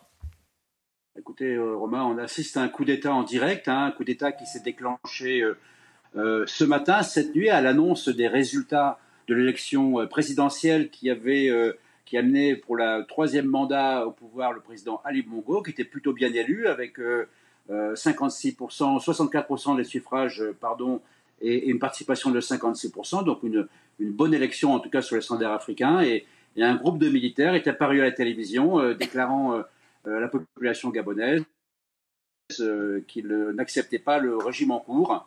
il a déclaré qu'il mettait fin au régime en place, que les frontières étaient fermées, euh, et qu'ils avaient constaté, je les cite, une gouvernance irresponsable, imprévisible, qui se traduit par une dégradation continue de la cohésion sociale du pays. Donc un nouveau coup d'État, une très mauvaise nouvelle pour le Gabon, très mauvaise nouvelle pour l'Afrique également, puisque c'est euh, le cinquième coup d'État en trois ans. Hein. Je rappelle dans l'ordre, le Mali, la Guinée, le Burkina Faso, le Niger et maintenant le Gabon. Bon, on va attendre un petit peu pour savoir si ce coup d'État euh, s'installe vraiment, mais là on assiste un coup d'État en direct euh, dans l'Afrique francophone, euh, sur un pays qui était stable, euh, le Gabon, avec une démocratie africaine, en tout cas un pays bien contrôlé par le, président Bongo. Donc c'est à suivre de très près l'évolution de ce qui se passe à Libreville, où il aurait été entendu des, tirs d'automatique dans la ville, selon l'agence France Presse. Et on va suivre ce qui se passe au, Gabon. Merci beaucoup, mon, mon général. Il est 7h07, le sport tout de suite. Votre programme avec Groupe Verlaine, centrale photovoltaïque à poser en toute simplicité n'importe où. Groupe Verlaine, connectons nos énergies. Le sport avec euh, des nouvelles concernant le PSG, c'est Randall Colomanui qui veut aller jouer au Paris Saint-Germain. Oui, l'attaquant international français de Francfort a ouvertement demandé à ses dirigeants d'accepter l'offre du Paris Saint-Germain pour le recruter. C'est ce qu'il a déclaré hier soir dans une interview à Sky Allemagne. Un transfert à Paris est maintenant une chance unique pour moi, dit-il. Mais malgré sa volonté de rejoindre Paris cet été, le joueur de 24 ans est encore sous contrat jusqu'en 2027. Et puis en tennis, on fait le point sur l'avancée euh, des Français à l'US Open. Il y avait 12 tricolores en lice hier et 4 se sont qualifiés euh, pour le deuxième tour. Arthur Fils a remporté son premier match dans un tournoi du Grand Chelem. Gaël Monfils a réussi son retour à New York. Se sont qualifiés également Arthur Rinderknecht et Clara Burel. Malheureusement, Caroline Garcia, demi-finaliste l'an dernier, a été éliminée dès le premier tour. Vous avez regardé votre programme avec Groupe Verlaine. Isolation thermique par l'extérieur avec aide de l'État. Groupe Verlaine, connectons nos énergies. C'est News, il est 7h09. Merci d'être avec nous. Dans un instant, on sera en direct avec Kevin Bossuet, professeur euh, d'histoire, qui est déjà connecté. Bonjour Kevin Bossuet. Bonjour Romain. Merci d'être avec nous. Euh, juste après la petite pause publicitaire, on va parler de la Baïa avec notre euh, sondage CSA pour CNews.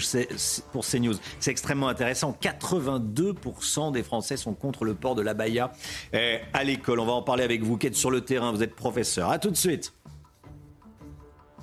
C'est News, il est 7h15. On sera dans un instant avec Kevin Bossuet, professeur d'histoire. On va parler de la Baïa avec notre sondage CSA pour CNews. Mais tout d'abord, le point faux avec Chana Lousteau.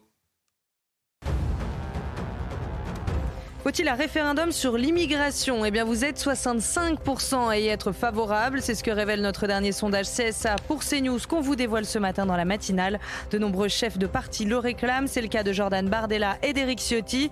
Du côté des électeurs, 44% sont pour à gauche contre 83% à droite. Et justement, il sera question de ce référendum sur l'immigration aujourd'hui. Emmanuel Macron lance son initiative politique d'ampleur. Le chef de l'État va recevoir tous les partis représentés au Parlement à la Maison d'éducation La Légion d'honneur de Saint-Denis. Et puis la Grèce ravagée par les flammes. Le pays est frappé par le plus grand incendie jamais enregistré dans l'Union européenne. C'est ce qu'a déploré la Commission européenne hier, évoquant un désastre écologique et économique. Plus de 81 000 hectares ont brûlé dans le département frontalier d'Evros au nord-est. La Grèce lutte maintenant depuis 11 jours contre cet incendie qui a fait 20 morts. Kevin Bossuet avec nous. Professeur d'histoire, merci d'être là, Kevin Bossuet. Il est 7h15. Euh, merci à vous d'être d'être là. Je voulais vous entendre, Kevin Bossuet, sur euh, le résultat de notre sondage CSA pour, euh, pour CNews. Il y a ce sondage CSA sur l'immigration, puis il y a le sondage sur l'abaya qu'on vous révélait hier en fin de journée. 82% des Français sont contre le port de l'abaya à l'école. Ce que je me dis, euh, c'est que les professeurs, et vous en êtes un, peuvent se sentir soutenus pour la rentrée. C'est-à-dire que les Français sont vraiment avec vous et les Français sont, euh, euh, soutiennent cette décision du ministère de l'Éducation de dire stop, on ne va pas à l'école, au collège ou au lycée en portant un vêtement islamique. Mais évidemment, les Français sont attachés aux valeurs républicaines, les Français sont attachés euh, à la laïcité. Vous savez, pour les Français, l'école est un sanctuaire. Ils sont très attachés à la notion d'égalité et ils sont favorables à ce que dans euh, les établissements scolaires, tout le monde soit traité de la même manière, quelles que soient leurs origines sociales, quelles que soient leurs origines ethniques ou quelle que soit finalement euh, la, la religion. Donc c'est vrai que les Français soutiennent cela et surtout l'impulsion qu'a donnée le ministre est quelque chose d'important pour tous les professeurs, puisque c'est quand même une victoire contre l'entrisme islamiste, c'est quand même une victoire euh, de la République, et c'est vrai que maintenant, on a un petit peu, si vous voulez, les mains libres, tout simplement parce que on sait que le ministre est avec nous, que le, ministre est un républicain fervent, et on va pouvoir en effet se sentir soutenu lorsqu'il s'agira d'enseigner la laïcité et quand il s'agira euh, de l'appliquer. Et c'est vrai qu'avec Parfois on a pu avoir des doutes parce qu'il était assez timoré sur cette question et c'est vrai que sa nomination a pu refroidir ceux qui croient le plus en la République. Donc là, avec Gabriel Attal, nous sommes tous rassurés et l'école de la République va pouvoir enfin s'affirmer. Vous en avez parlé avec d'autres professeurs? Oui, bien sûr, j'en ai parlé avec d'autres professeurs. La majorité des professeurs est favorable à cette mesure parce que vous savez, l'entrisme islamiste au sein des établissements scolaires, c'est quelque chose qui est très compliqué à gérer. Souvent, les enseignants ont peur, souvent les enseignants s'autocensurent parce qu'ils ont peur de brusquer leurs élèves ou ils ont peur de brusquer les parents d'élèves. Là, ils se sentent soutenus. Alors évidemment, vous avez une autre partie des professeurs d'extrême gauche qui critiquent cette mesure qui la trouve profondément euh, islamophobe. D'ailleurs, il y a une enquête qui a été réalisée par l'IFOP en décembre dernier qui a montré que 20% des enseignants étaient pour le port de tenues euh, religieux au sein des établissements scolaires. Et quand vous preniez euh, les, les, les enseignants de moins de 30 ans, ils sont 41%. Donc le fait que finalement des enseignants qui ont pour rôle d'enseigner la laïcité, qui ont pour rôle de la faire appliquer, ne croient pas finalement en ces principes, en ces fondements, moi, ça m'interroge. Mais heureusement que la majorité des professeurs, euh, enfin, ce sont des professeurs républicains, et évidemment, quand ils ont appris euh, l'annonce de Gabriel Attal, ils ont été soulagés. Oui.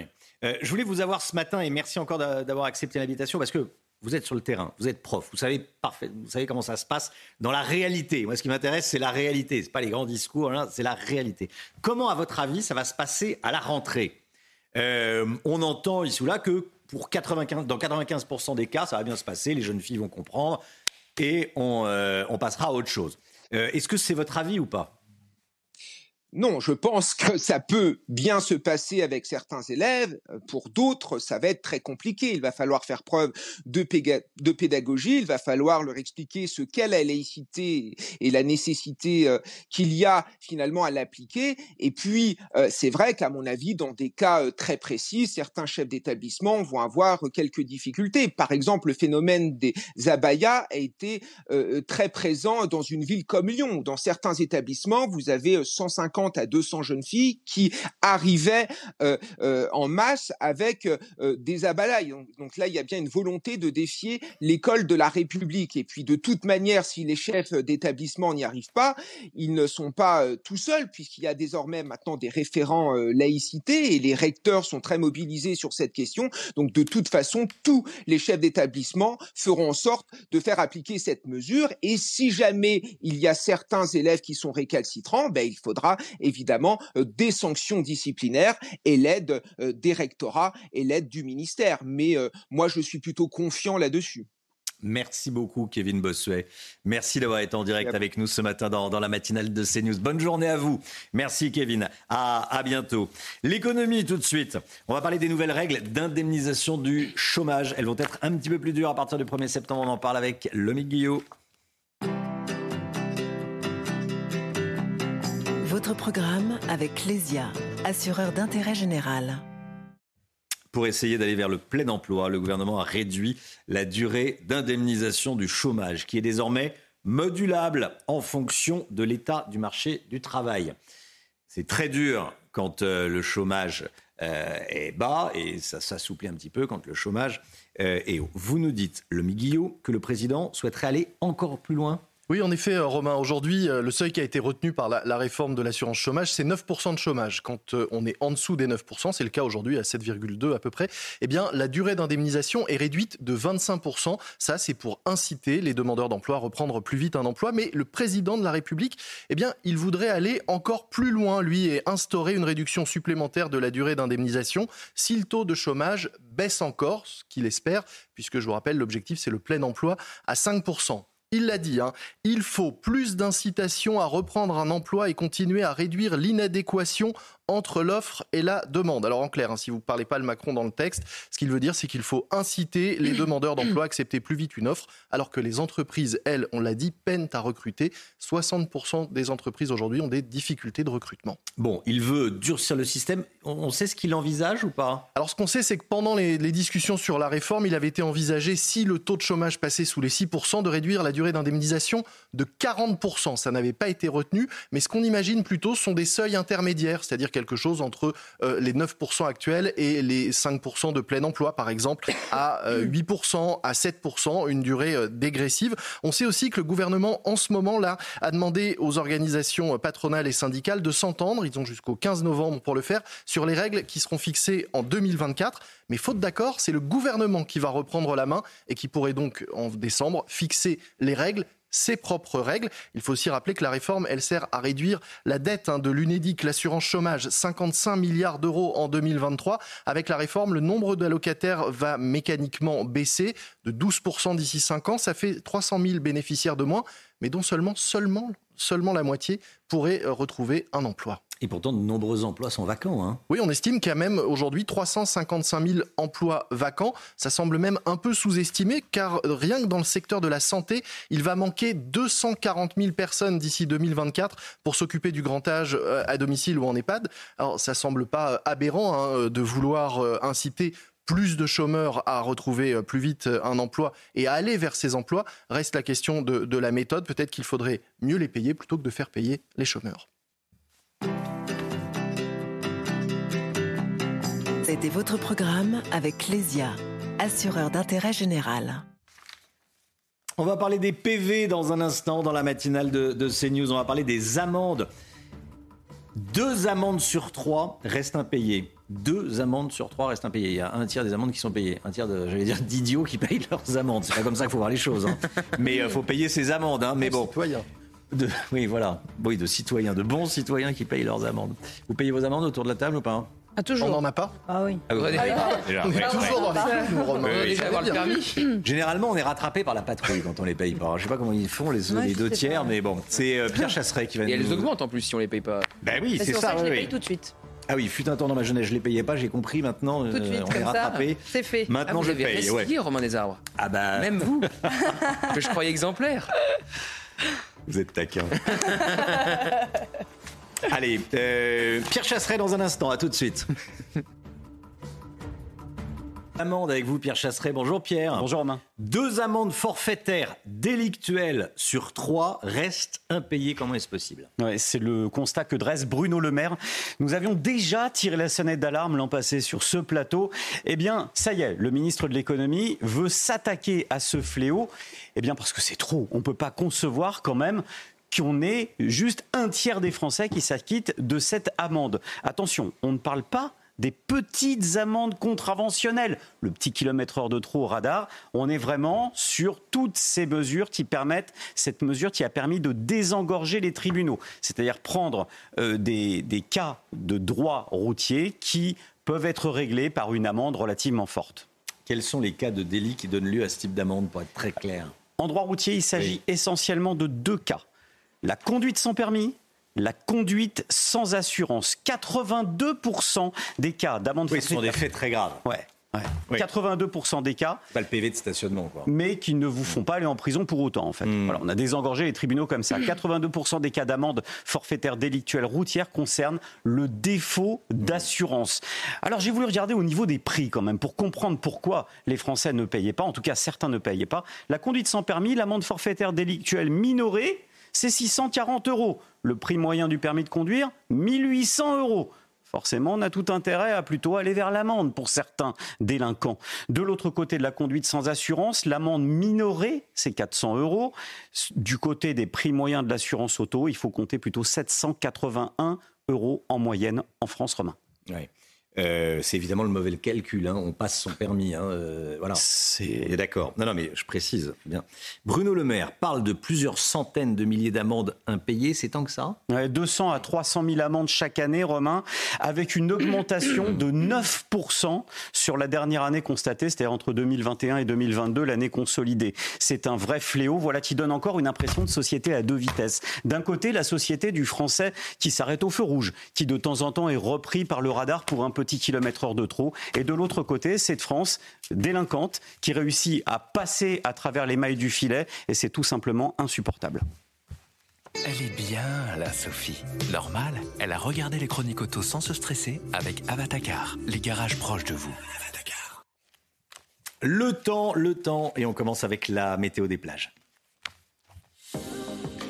Votre programme avec Rosbay, soin d'excellence pour sublimer vos cheveux rosebay.com Place à présent à votre météo des plages où les conditions météo restent mitigées. Seulement 20 degrés à Deauville, 19 degrés à Granville, avec en prime le maintien d'un temps très nuageux. Dans l'eau, vous aurez 17 degrés à Perros-Guirec. Sur la façade ouest, vous aurez en moyenne 20 degrés, un temps très nuageux. Dans l'eau, vous aurez localement seulement 18 degrés du côté de Quiberon, où l'indice UV sera de 5. Dans le sud-ouest, on retrouve des températures toujours un peu fraîches, 23 degrés à Lacano, 24 degrés à Arcachon, avec localement quelques averses. Dans l'eau, vous aurez en moyenne 23 degrés à Royan. Autour du golfe du Lion, l'été revient, 29 degrés à Palavas, 27 degrés à Sanary. Pas un seul nuage à l'horizon. Attention, le vent sera bel et bien au rendez-vous. Entre la Côte d'Azur et la Corse, 28 degrés du côté de hier, 26 degrés à Cannes. Pas un seul nuage à l'horizon. Dans l'eau, vous aurez en moyenne entre 23 et 25 degrés. La maximale sera donc pour Ajaccio. Votre programme avec Rosbay, soin d'excellence pour sublimer vos cheveux. Rosbay.com Le temps, la météo du jour, Alexandra Blanc. Votre programme avec Magnolia.fr. Changez votre assurance de prêt à tout moment et économisez sur Magnolia.fr, comparateur en assurance de prêt immobilier. Mitigé aujourd'hui, Alexandra. Hein? Oui, en effet, Romain, un petit peu à l'image de ce début de semaine, des conditions météo maussades avec localement quelques averses une nouvelle fois aujourd'hui, principalement entre la Gironde et le nord-est. Le temps va rester bien nuageux en Bretagne ou encore en allant euh, vers le Pays Basque. On a également toujours du vent en Méditerranée. Puis dans l'après-midi, on va de nouveau avoir une perturbation, cette perturbation qui va glisser un petit peu plus au sud entre le sud-ouest et le nord-est du pays. Perturbation assez peu active qui donnera une alternance de nuages, d'éclaircies et de quelques averses avec également beaucoup de grisailles et de la pluie sur le Pays Basque ou encore du côté de la Corse avec le retour de quelques orages, maintien du vent en Méditerranée puis sur le nord, toujours un temps assez variable. Côté température, fraîcheur ce matin, regardez ces températures presque hivernales, 8 hein, à 9 degrés notamment euh, sur les régions centrales, pas plus de 10 degrés à Reims. Et dans l'après-midi, les températures restent un peu fraîches pour la saison, même si elles commencent tout doucement à remonter, 21 degrés à Rennes, 21 degrés à Paris, 23 degrés pour le Bordelais, 22 degrés pour nos amis dijonnais et tout de même jusqu'à 29 degrés sous le soleil de Montpellier. C'était votre programme avec Magnolia.fr. Changez votre assurance de prêt à tout moment et économisez sur Magnolia.fr, comparateur en assurance de prêt immobilier. Le journal de 7h30, vous regardez la matinale de CNews. Merci d'être avec nous à la une ce matin. Cette tentative de coup d'État au Gabon, des militaires annoncent l'annulation des élections, la dissolution des institutions et la fermeture des frontières au Gabon. On sera dans un instant en direct avec le général Bruno Clermont. A tout de suite, mon général. Les deux tiers des Français veulent un référendum sur l'immigration. C'est le résultat de notre sondage pour CNews qu'on vous révèle ce matin. Est-ce qu'on se dirige vers un tel référendum? Je vous poserai la question. Gauthier Lebret. Le gouvernement lance une enquête flash sur la gestion par les départements des mineurs non accompagnés étrangers. Une décision euh, prise quelques jours après la déclaration du président du conseil départemental des Alpes-Maritimes qui parlait de déferlante migratoire. Des élus inquiets en Moselle au sujet d'un rassemblement de gens du voyage qui débutera la semaine prochaine. Certains sont déjà arrivés. Le gouvernement avait pourtant promis que ce, rassemblement n'aurait plus lieu. Dans un instant, on sera avec Jean Del, en direct avec nous, maire de Bistroff, une commune voisine. La taxe d'habitation sur les résidences secondaires pourra augmenter jusqu'à 60% dans certaines communes. On va aller en Loire-Atlantique. Mais tout d'abord, donc, cette euh, information qui est tombée il y a quelques minutes. Une tentative de coup d'État a lieu au Gabon. En ce moment, un groupe d'une douzaine de militaires a annoncé notamment ce matin l'annulation des, élections et la dissolution de toutes les institutions de la République et la fermeture des frontières. Général Bruno Clermont avec nous. Mon général, que se passe-t-il? Euh, Vous l'avez dit, pour l'instant, on est dans une tentative de coup d'État, euh, mais un coup d'État qui pourrait bien réussir puisque euh, les mutins, une douzaine de militaires qu'on ne connaît pas encore, ont ont, pris le pouvoir, ont annulé les élections, des élections qui avaient été remportées par euh, le président euh, Ali Bongo. C'était son, son troisième mandat, il est président depuis 14 ans. Une élection dans laquelle il avait gagné 56% des suffrages, 64 euh, pardon, des suffrages avec 56% de participation. Bon, donc une, une élection sous un standard démocratique tout à fait acceptable. C'est un peuple militaire, ils ont pris le pouvoir. L'argument qu'ils ont avancé, c'était celui d'une gouvernance irresponsable, imprévisible, qui se traduisait par une dégradation de la cohésion sociale. Euh, donc, euh, écoutez, c'est une très mauvaise nouvelle pour le Gabon, c'est une très mauvaise nouvelle euh, pour l'Afrique de l'Ouest et l'Afrique centrale. C'est le cinquième coup d'État en trois ans. Hein, vous vous souvenez, il y a eu le Mali, la Guinée, le Burkina, le Niger, et maintenant le Gabon. Je rappelle que le Gabon, c'est un pays qui est important. C'est un petit pays, 2 millions d'habitants, la moitié de la taille de la France. C'est un pays qui est riche, avec un, un PIB par habitant de l'ordre de 15 000 dollars, qui produit du pétrole, du bois et du manganèse, une relation euh, très forte avec la France depuis très longtemps. Écoutez, on va voir comment tout ça va s'évoluer, mais c'est une mauvaise nouvelle, une mauvaise nouvelle aussi à mettre dans le contexte de ce qui se passe au Niger, avec euh, la volonté de renverser le putsch. Euh, je ne pense pas que ce soit très favorable, et, cette multiplication des coups d'État dans l'Afrique de l'Ouest et l'Afrique centrale est, réellement une catastrophe pour, pour ces pays, et, mais également pour, pour la France, qui est un, des partenaires principaux de, de ces pays. Général Bruno Clermont, merci beaucoup mon général. Une question à présent. Faut-il un référendum sur l'immigration? Il en sera question pendant la réunion organisée aujourd'hui par euh, Emmanuel Macron. De nombreux chefs de parti le réclament. C'est le cas de Jordan Bardella ou encore d'Éric Ciotti. Et vous, qu'en pensez-vous? Eh bien, vous êtes 65% à répondre oui, il faut un référendum sur l'immigration. C'est en tout cas le résultat de notre sondage CSA pour CNews qu'on vous dévoile ce matin. Le détail avec Mathilde Ibanez et on en parle ensuite avec Gauthier Lebret. Dans ce sondage CSA pour CNews, la majorité des Français se dit pour un référendum sur l'immigration à 65% contre 35%. Concernant les partis politiques, les électeurs de gauche sont majoritairement opposés à ce référendum à 56% contre 44%, sauf pour le Parti socialiste où 55% d'entre eux y sont favorables. Au centre, la vie est moins tranchée, 58% sont pour, contre 42%. Et concernant la droite, elle se positionne largement, 83% contre 17%. Le président du Rassemblement national, Jordan Bardella, va demander l'organisation d'un référendum sur l'immigration à Emmanuel Macron aujourd'hui, lors d'une après-midi de discussion suivie d'un dîner où les partis représentés au Parlement seront également présents. Gauthier Lebret, aujourd'hui, ça n'est pas possible Techniquement, c'est pas possible. Un tel référendum ne pourrait pas avoir lieu. Alors vous savez que c'est la prérogative du chef Mm. de l'État hein, d'organiser un, un référendum, mais c'est quand même encadré par notre Constitution. C'est l'article 11 de la Constitution. Et cet article, cet article précise les sujets euh, sur lesquels euh, le chef de l'État a le droit ou non euh, d'interroger les Français. Et l'immigration n'en fait pas partie. Donc euh, aujourd'hui, Emmanuel Macron ne pourrait pas déclencher un référendum euh, sur euh, le thème de l'immigration. Alors il faudrait, si vous voulez, un- une sorte de passe-droit du Conseil constitutionnel, comme ça s'était vu sous la présidence du général de Gaulle. Alors hier, Sabrina Agresti-Roubache, euh, secrétaire d'État à la ville, qui a une forme de liberté de ton, disons-le, dans ce gouvernement, a dit que ce n'était pas un tabou. Mais pour le moment, c'est surtout pas constitutionnel. Donc oui, ça va être euh, l'un des sujets euh, du jour euh, lors des discussions entre Emmanuel Macron et les chefs de parti, notamment Éric Ciotti et Jordan Bardella, puisque c'est eux qui demandent un référendum. Mais il y a une différence. Éric Ciotti a reconnu hier qui, pour faire un référendum sur l'immigration, il fallait d'abord faire un référendum pour changer la Constitution. Donc c'est un peu une usine à gaz. Vous devez faire d'abord un référendum pour changer la Constitution, pour ensuite pouvoir faire un référendum sur l'immigration. Et je dis contrairement à Jordan Bardella parce que c'est une vieille proposition du Rassemblement national que de faire un référendum sur l'immigration. Marine Le Pen euh, l'a refaite cette proposition lors de la dernière campagne présidentielle, sans préciser pour autant la question précise qu'elle poserait aux, aux Français. Mais le RN oublie souvent de dire que d'abord, il faudrait changer notre Constitution.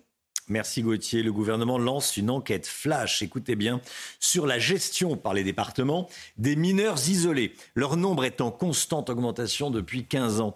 En France, il serait entre 30 et 40 000 aujourd'hui dans le pays. hein. Et ça pose plusieurs problèmes sur le territoire. Alors quel est l'objectif de cette mission gouvernementale? On voit ça avec Adrien Spiteri et Sarah Varni. L'enquête est lancée cette semaine par le gouvernement. Son but, objectiver les flux et évaluer les difficultés des départements dans la gestion des mineurs isolés, de plus en plus nombreux ces dernières années. Il faut savoir que les mineurs non accompagnés étaient estimés leur nombre à environ 2500 il y a une quinzaine d'années. Aujourd'hui, on estime leur nombre entre 30 à 40 000.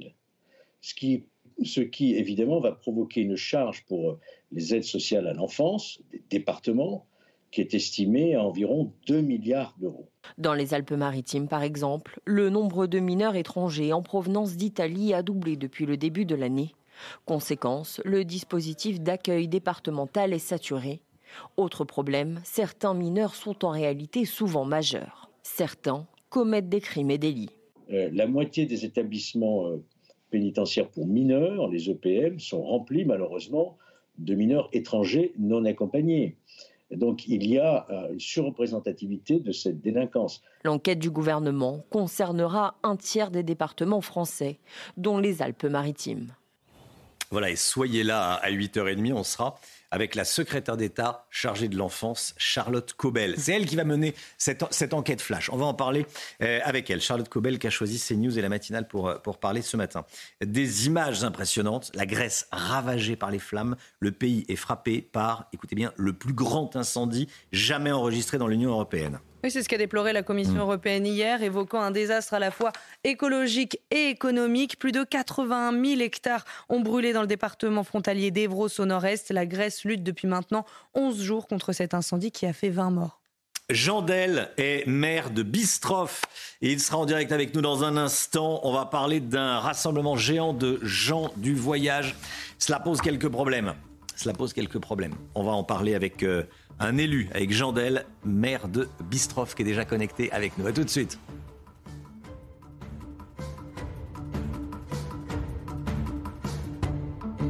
7h43, bienvenue à tous. Merci d'être avec nous. L'équipe de la matinale est là. On est avec Chana Lousteau, Gauthier Lebret, Sarah Varny nous accompagne ce matin, Alexandra Blanc et, et Guillot.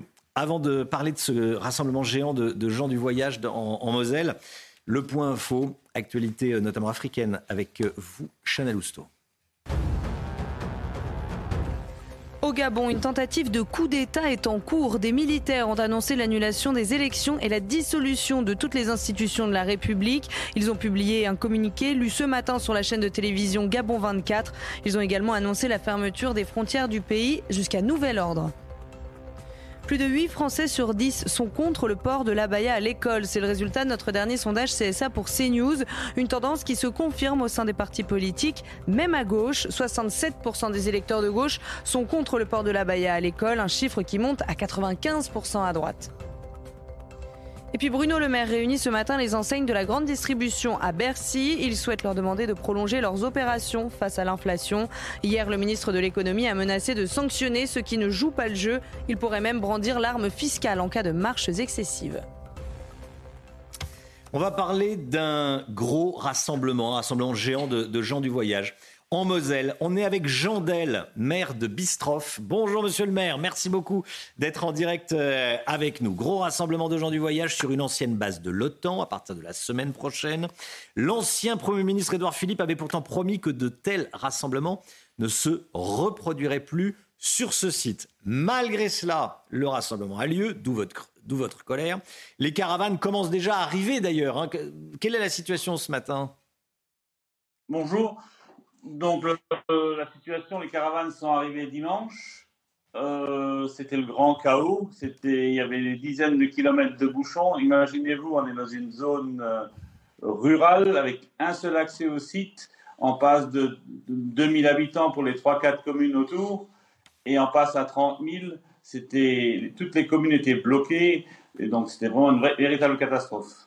Véritable catastrophe. Il y a déjà des gens qui arrivent. Alors, vous vous sentez trahi par l'État. Parce qu'en réalité, Édouard Philippe, quand il était à Matignon, vous avez dit Je vous promets, il n'y aura plus de rassemblement euh, sur ce site.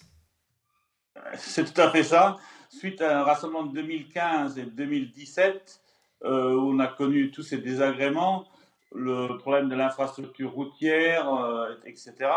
Édouard Philippe nous avait fait un courrier en disant que le site n'était pas adapté, qu'il n'y aurait plus de rassemblement sur la base Bistrot-Grotanquin et ça a été repris par Gérard Collomb au Sénat qui a bien confirmé que suite à toutes les remontées d'informations du terrain, que le site ne pouvait plus être retenu pour un tel rassemblement. Oui. Parce que, euh, racontez-nous, Bistrov, votre commune, c'est euh, il y a combien d'habitants? 350. 350. Et là, vous passez à, à 30 000. 30 000. 30 000. Bon. Euh, quand des dizaines de milliers de personnes arrivent dans une commune, il y a forcément des désagréments.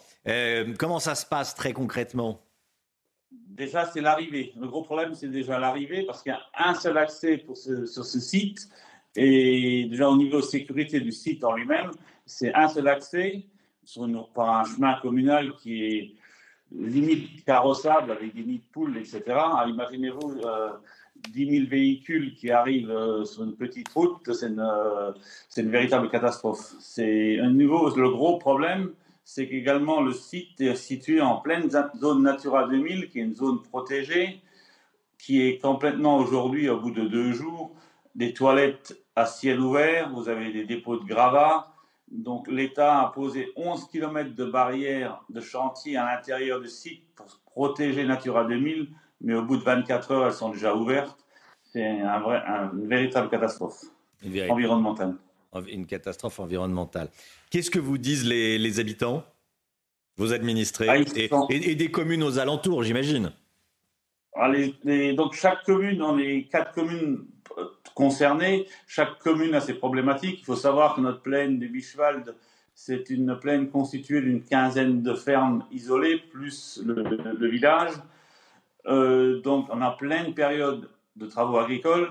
Alors imaginez-vous des tracteurs avec des outils relativement larges sur la route, une route qui n'est pas adaptée, avec une circulation euh, dense, et les habitants se sentent euh, trahis, frustrés, c'est un agacement permanent. Agacement permanent. Merci monsieur le maire. Merci d'avoir été en direct avec nous. Euh, on, va, on va suivre. Hein, votre euh, la, situation. Et voilà, faut pas qu'il y ait d'énervement, faut pas qu'il y ait d'agacement, faut que ça se passe le mieux possible. c'est ce qu'on souhaite, c'est que ça se hmm. passe le mieux possible, parce que le problème là, c'est l'alimentation en eau. Imaginez-vous, en phase de 300 habitants à 30 000, l'alimentation en eau est, limite. Déjà hier ou avant-hier, le débit a été réduit pour pouvoir euh, satisfaire tout le monde. Donc c'est la sécurité incendie de toutes les exploitations agricoles autour du site est limite. Donc aujourd'hui, c'est un problème. Merci beaucoup, monsieur le maire. Oui, si vous êtes frustré parce que vous n'avez pas le choix, on vous impose ça et vous ne le vouliez pas, vous ne le souhaitiez pas. Merci beaucoup, monsieur le maire. Merci à vous, bon courage. Merci, à bientôt. 7h48. L'économie tout de suite. On va parler des métiers qui recrutent en cette rentrée. On va parler salaire aussi. Programme avec Lesia, assureur d'intérêt général. Une étude dévoile les 10 métiers qui sont les plus recherchés par les entreprises et les salaires qui sont proposés. Le Guillot, euh, quelle est la profession la plus demandée en cette rentrée? Eh bien, Romain, au premier rang de ce classement des jobs en or, hein, c'est le titre de cette étude du cabinet Robert Half, spécialiste du recrutement. On trouve le poste de responsable administration des ventes. C'est en gros le, tiroir caisse, hein, le responsable du tiroir caisse de l'entreprise, celui qui, qui veille sur la, facturation. Grâce à lui, l'argent rentre et c'est donc un poste essentiel et très bien rémunéré, jusqu'à 55 000 euros par an. C'est un peu plus de 4 500 euros par mois. Second métier très recherché en ce moment, responsable des ressources humaines. Alors on l'a dit, hein, plus d'une entreprise sur deux peine à recruter en ce moment. On cherche donc à recruter des recruteurs. Oui, c'est un peu le serpent qui se mord la queue, mais en clair, il y a du travail, beaucoup de travail dans le secteur des RH. Et puis on trouve ensuite les fonctions comptables, les métiers de gestionnaire de paye, de, de comptable général ou de comptable fournisseur. Et puis en sixième position, le responsable administratif et financier. C'est le grand Manitou des, des, finances en quelque sorte. Encore un poste autour de l'argent, vraiment clé dans l'entreprise en ce moment. Et on cherche aussi dans le numérique, hein, évidemment. Oui, évidemment. Hein, ces métiers du numérique arrivent juste après sur le podium. En septième place, responsable de la sécurité des systèmes d'information. Un poste clé également vu l'importance aujourd'hui des menaces euh, en matière de cybersécurité. C'est aussi un poste très très bien rémunéré, jusqu'à 100 000 euros par an, soit un peu plus de 8 000 euros par mois. Et puis enfin, deux sortes de juristes sont également très recherchés en ce moment, le juriste financier et le spécialiste RGPD, tout ce qui est protection des données. Et puis enfin... Euh, C'était votre programme avec Lesia, assureur d'intérêt général l'initiative politique d'Emmanuel Macron. Merci Lomic. Hein. Euh, les salaires, les métiers recherchés dans les, euh, dans les grandes entreprises. On en parle ce matin. La politique avec Paul Sugy. Ça va Paul? Ça va Romain. Bon. L'initiative politique d'Emmanuel Macron, est-ce que c'est un nouveau gadget? Vous savez, il y a une grande réunion aujourd'hui. La vision, le point de vue de Paul Sugy dans un instant, juste après la pub. À tout de suite.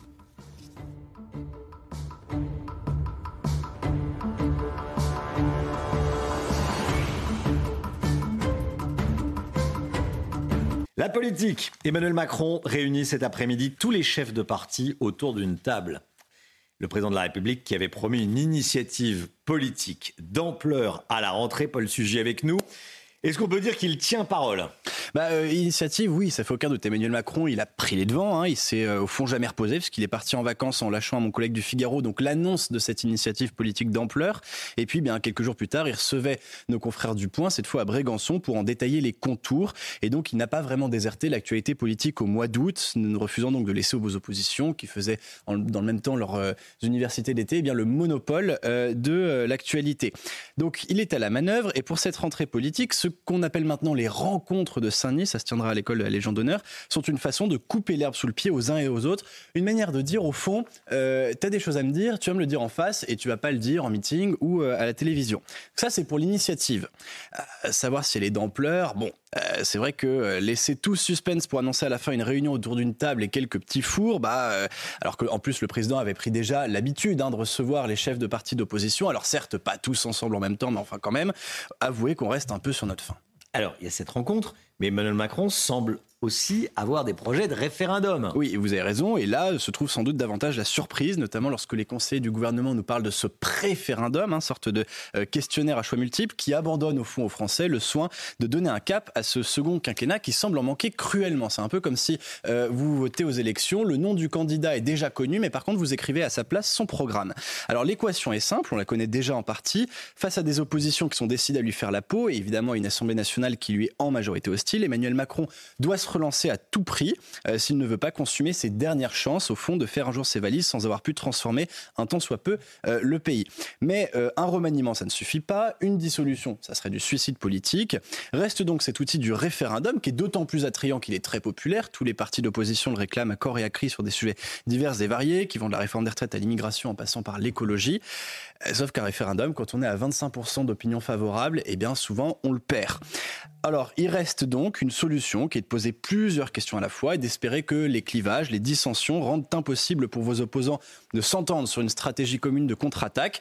À la fin, personne ne gagne, mais vous, vous n'avez pas perdu. Alors, vous avez l'air de pas trop y croire, donc. Hein. Bah, je suis partagé. D'un côté, Si Emmanuel. Macron, il aurait certes gagné à écouter davantage les Français. Ça, on peut pas dire le contraire sur de nombreux sujets. D'ailleurs, les Français, ça va à peu près ce qu'ils veulent. hein. Quand on les écoute, Euh, ils veulent vivre apaisés dans un pays où l'immigration est sous contrôle, mais aussi un pays plus juste, plus solidaire, plus ferme aussi sur ses engagements climatiques.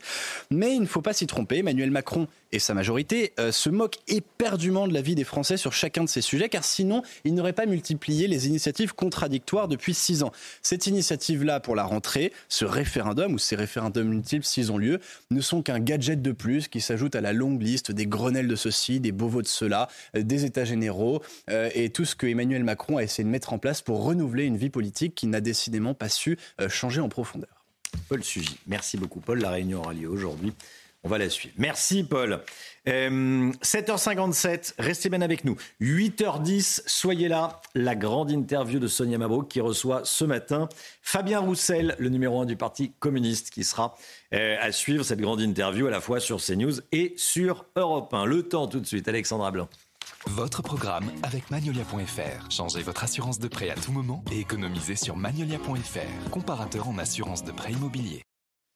Ravi de vous retrouver avec des conditions météo une nouvelle fois mitigées cet après-midi. Ça ne sera pas le grand beau. C'est vrai que depuis euh, quelques jours déjà, le temps reste variable, instable et surtout très nuageux sur les régions du nord. On va conserver également ce même type de conditions aujourd'hui entre le sud-ouest et le nord-est avec une alternance de nuages, d'éclaircies et de quelques averses. On retrouvera néanmoins quelques belles éclaircies entre la Bretagne et euh, le nord et puis toujours du grand beau temps autour du golfe du Lion avec néanmoins le maintien du Mistral et de la Tramontane même s'il va faiblir un petit peu. Du côté de la Corse, attention, de nouveaux orages sont attendus en fin de journée ce soir, notamment sur le Cap Corse. Les températures, températures qui restent un petit peu fraîches, on est bien loin des températures caniculaires de la semaine dernière. Elles remontent un peu, doucement mais sûrement. Vous aurez en moyenne 25 degrés à Toulouse, 22 degrés en Bourgogne, 24 degrés à Lyon ou encore 20 degrés à Lille. Et puis, regardez, retour de la chaleur autour du golfe du Lion avec localement 27 degrés sous le soleil marseillais ou encore 29 degrés. Ce sera la maximale du côté de Montpellier. La suite du programme, demain, des conditions météo assez similaires à celles d'aujourd'hui, avec toujours du mauvais temps euh, sur les régions de l'ouest, avec au programme également l'arrivée d'une perturbation dans le courant de l'après-midi, mais également de la soirée. Perturbation assez active, mais plus vous irez vers le sud, plus vous aurez du grand beau temps, avec des températures qui vont remonter. Température de nouveau estivale dans le sud, sur le nord, ça va rester bien frais, avec en prime le retour de la pluie à partir de jeudi après-midi.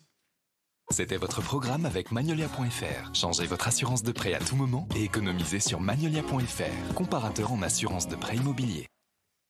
C'est News, il est bientôt 8h. Merci d'être avec nous. Vous regardez la matinale. On est avec Chana Lousteau, Gauthier Lebret, Sarah Varny, Paul Sugy et Lomi Guillot. À la une ce matin, des centaines de milliers d'euros d'argent public dépensés et des vacances gâchées accessoirement pour les ouvriers qui ont dû travailler tout l'été pour reconstruire une école maternelle détruite par des émeutiers à Damary-les-Lys. Ils seront prêts à la rentrée. Ils seront prêts. Mais à quel prix? On est allé sur place. Un mineur non accompagné marocain de 12 ans arrêté à Paris après un énième cambriolage. La police a dû le relâcher dans la nature à cause de son jeune âge. On vous raconte cette histoire ce matin. Sarah Varny avec nous. Les Français disent non à plus de 80% à l'abaya à l'école. C'est le résultat de notre sondage CSA pour CNews. Et puis cette tentative de coup d'État au Gabon en ce moment même. Des militaires ont annoncé l'annulation des élections et la dissolution des institutions. On sera en direct avec le général Bruno Clermont. La rentrée, c'est donc euh, lundi prochain, la rentrée scolaire. À l'approche de l'arrivée des élèves, certains établissements dégradés par les émeutiers sont encore en plein travaux à quelques jours de, de, de la rentrée. C'est le cas d'une école maternelle de Damary-les-Lys en Seine-et-Marne, Chana, hein. Les travaux sont considérables. C'est une véritable course contre la montre pour remettre le bâtiment à neuf avant la rentrée scolaire. Certains ouvriers ont même vu leurs vacances s'envoler pour travailler tout l'été. Reportage de Fabrice Elsner et Maxime Leguet. Là, vous voyez, ils sont rentrés par ici. C'est dans la nuit du 2 juillet qu'une bande de jeunes pénètre dans cette école maternelle avant d'y mettre le feu. Alors là, c'était un dortoir. Il y avait les lits et ils ont incendié un lit. Ils ont commencé par un lit. Des lits, mais aussi des chaises, des bureaux ou encore des livres dans les salles de classe. Les dégâts sont considérables. Démarre alors un chantier de grande ampleur. Objectif tout remettre à neuf avant la rentrée scolaire. Des travaux en pleine période estivale qui ont mobilisé le plus grand nombre. Euh, il y avait des départs en congé. Malheureusement, on a dû annuler des départs en congé de certains pour euh, qu'ils puissent euh, se mobiliser à 100% sur ce chantier. Coût des réparations, plus de 350 000 euros à la charge de la mairie. Alors, pour féliciter les troupes, le maire de la commune a fait le déplacement. Et merci beaucoup. Parce que mobiliser des équipes pendant l'été, je crois que ça mérite d'être salué. Ce 4 septembre, les élèves des quatre classes de maternelle pourront retrouver les bancs de l'école. Il y a eu des incendies hier soir à Montpellier dans le quartier des Prés d'Arène. Selon le site d'information métropolitain, un container a été incendié dans le local à poubelle d'une résidence. Vous voyez sur ces images, le feu s'est ensuite propagé à cinq autres containers, puis deux véhicules, des scooters, des vélos et des palmiers romains. Oui, une enquête de police va être ouverte pour déterminer l'origine de cet incendie, origine qui serait suspecte. On a peu de difficultés à l'imaginer. Selon le site d'information euh, métropolitain, des tirs de mortier d'artifice auraient été entendus juste avant ces incendies. Cette histoire dont on vous parle depuis le début de la matinale et qui, je sais, vous fait beaucoup réagir. Écoutez bien, un mineur non accompagné, multirécidiviste, cambriole un appartement du 16e arrondissement de Paris. Mineur non accompagné de 12 ans. 12 ans. Il a été interpellé au bout de trois semaines d'enquête, euh, interpellé grâce au travail des, des policiers, notamment de la PJ, et il a été relâché. Le butin s'élève à plusieurs centaines de milliers d'euros. Plusieurs centaines de milliers d'euros. Sarah Varnier avec nous. Sarah, qu'est-ce qu'on sait de cette affaire? Oui, donc effectivement, c'est un, c'est une information de nos confrères du Parisien. Ce mineur non accompagné est un adolescent euh, de 12 ans. Il, euh, a été interpellé la semaine dernière dans le quartier de la Goutte d'Or, dans le 18e arrondissement de Paris. Il est, il est suspecté d'être l'auteur d'un cambriolage fin juillet dans un appartement euh, du 16e arrondissement.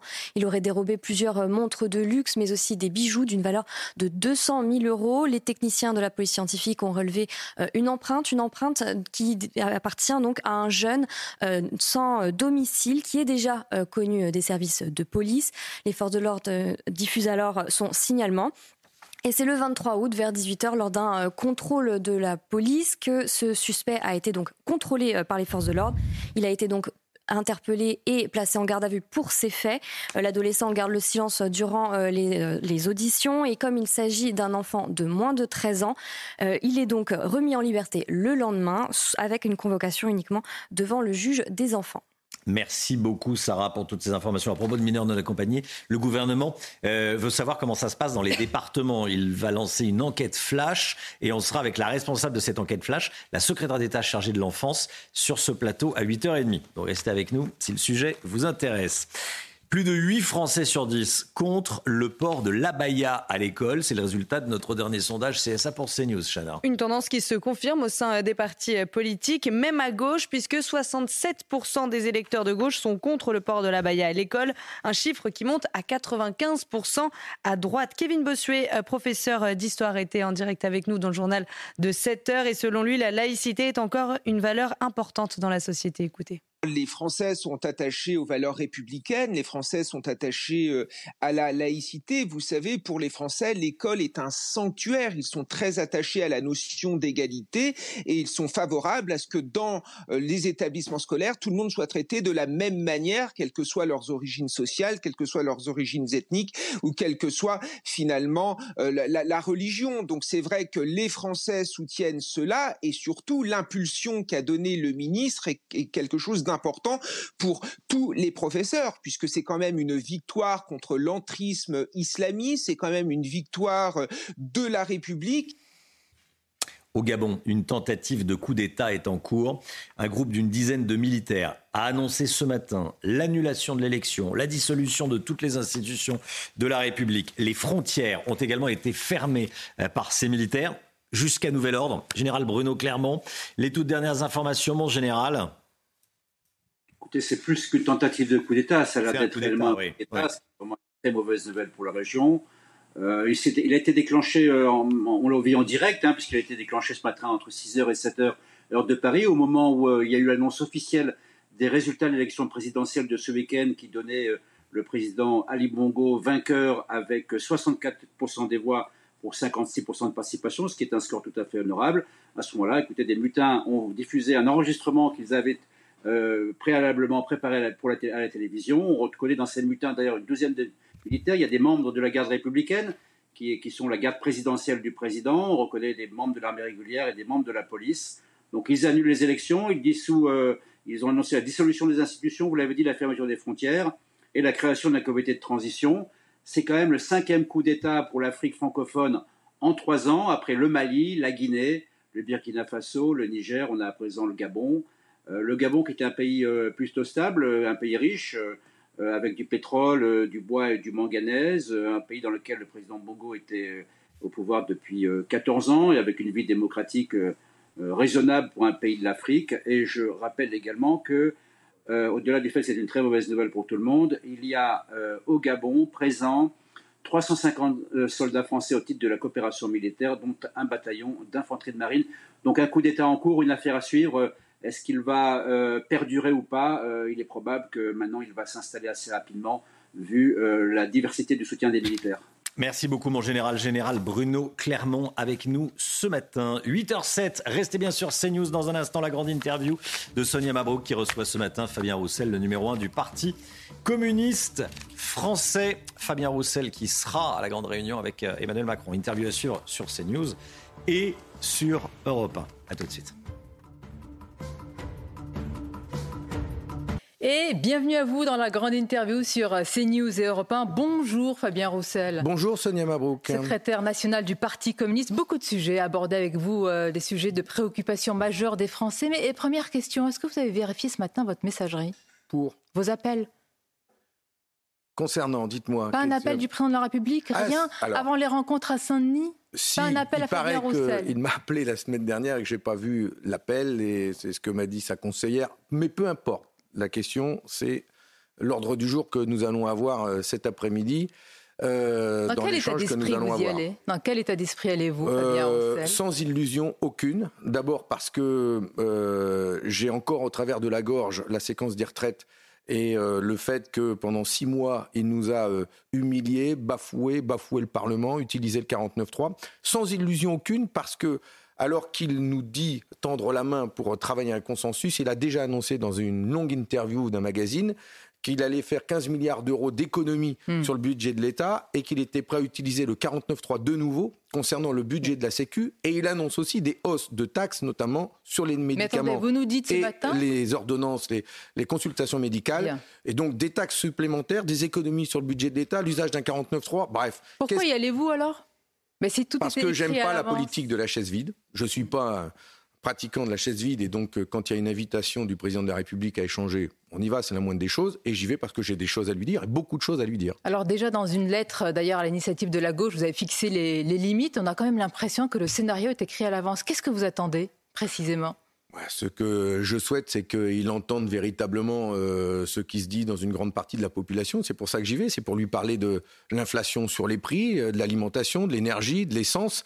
Euh, j'ai l'impression qu'il vit hors sol, coupé du monde, alors que les Français voient les factures enflées et tout augmente, les prix, même le nombre de millionnaires mais, euh, mais pas les salaires, pas les pensions. Or, c'est quand même ça le sujet pour nous principal de cette rentrée. C'est la question du pouvoir d'achat, de la vie chère, des salaires, que ce soit chez nous dans l'Hexagone ou dans les Outre-mer, où ça se pose avec encore plus de force, il est urgentissime de prendre cette question à bras-le-corps. Et je fais des propositions ben, très concrètes sur ces questions. Vous allez nous les lister, mais euh, tout d'abord, est-ce que vous allez rester tout au long de la journée? Il y a une sorte de polémique, on doit dire, picrocolline, c'est-à-dire est-ce que vous allez rester jusqu'au dîner? Est-ce que vous acceptez de souper? Ouais, non, il n'y a pas de polémique là-dessus. Moi, au départ, et dans l'invitation, il était écrit que on discutait, on faisait un séminaire, et à la fin, tout ça a été conclu par un repas, et je me voyais pas, moi euh, manger euh, euh, bras dessus bras dessous en parlant de nos vacances. Vous ne serez pas le dindon du dîner. Mais non, c'est pas c'est pas c'est pas une question de peur, mais c'est une question que voilà, on a des, des, des, points de vue tellement différents, parfois très opposés.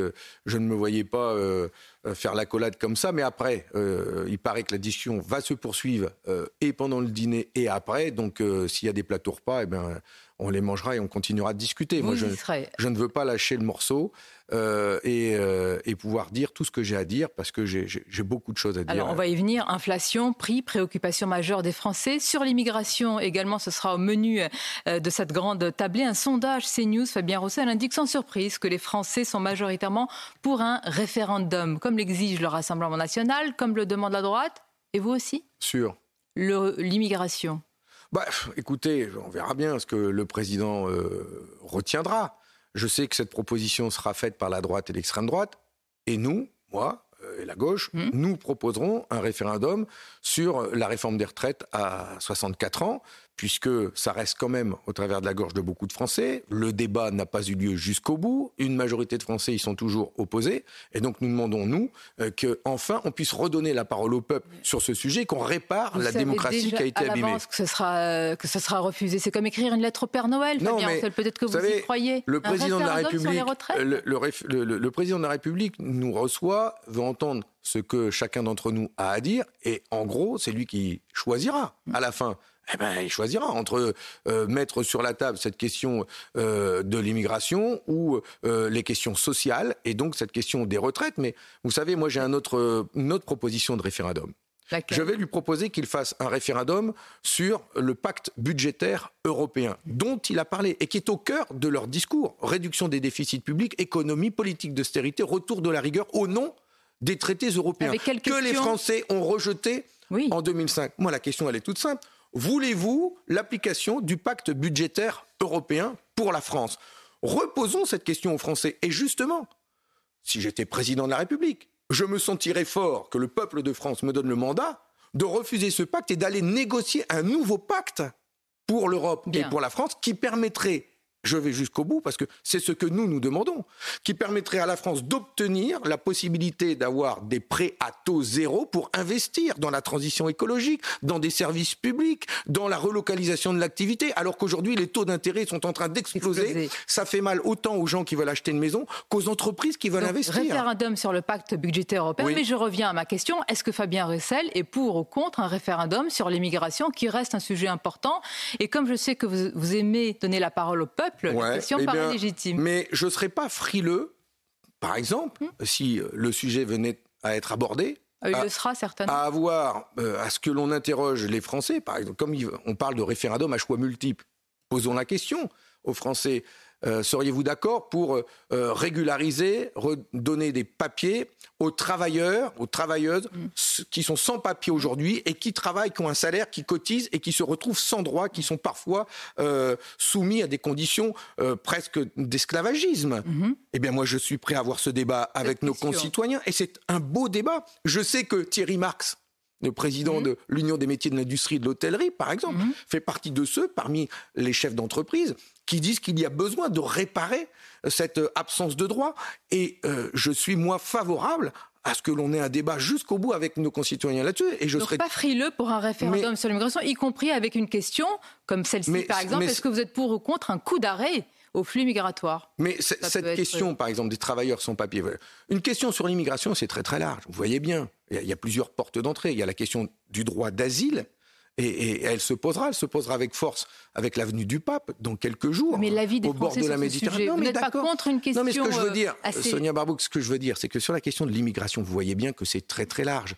Il y a les travailleurs qui sont sans droit et sans papier réduit à l'esclavage aujourd'hui dans notre pays. Il y a la question du droit d'asile, de celles et ceux qui fuient. Il y a la question des frontières, sur lesquelles vous vous dites, Fabien Rossel, qu'il faut être plus. Euh, tout à fait.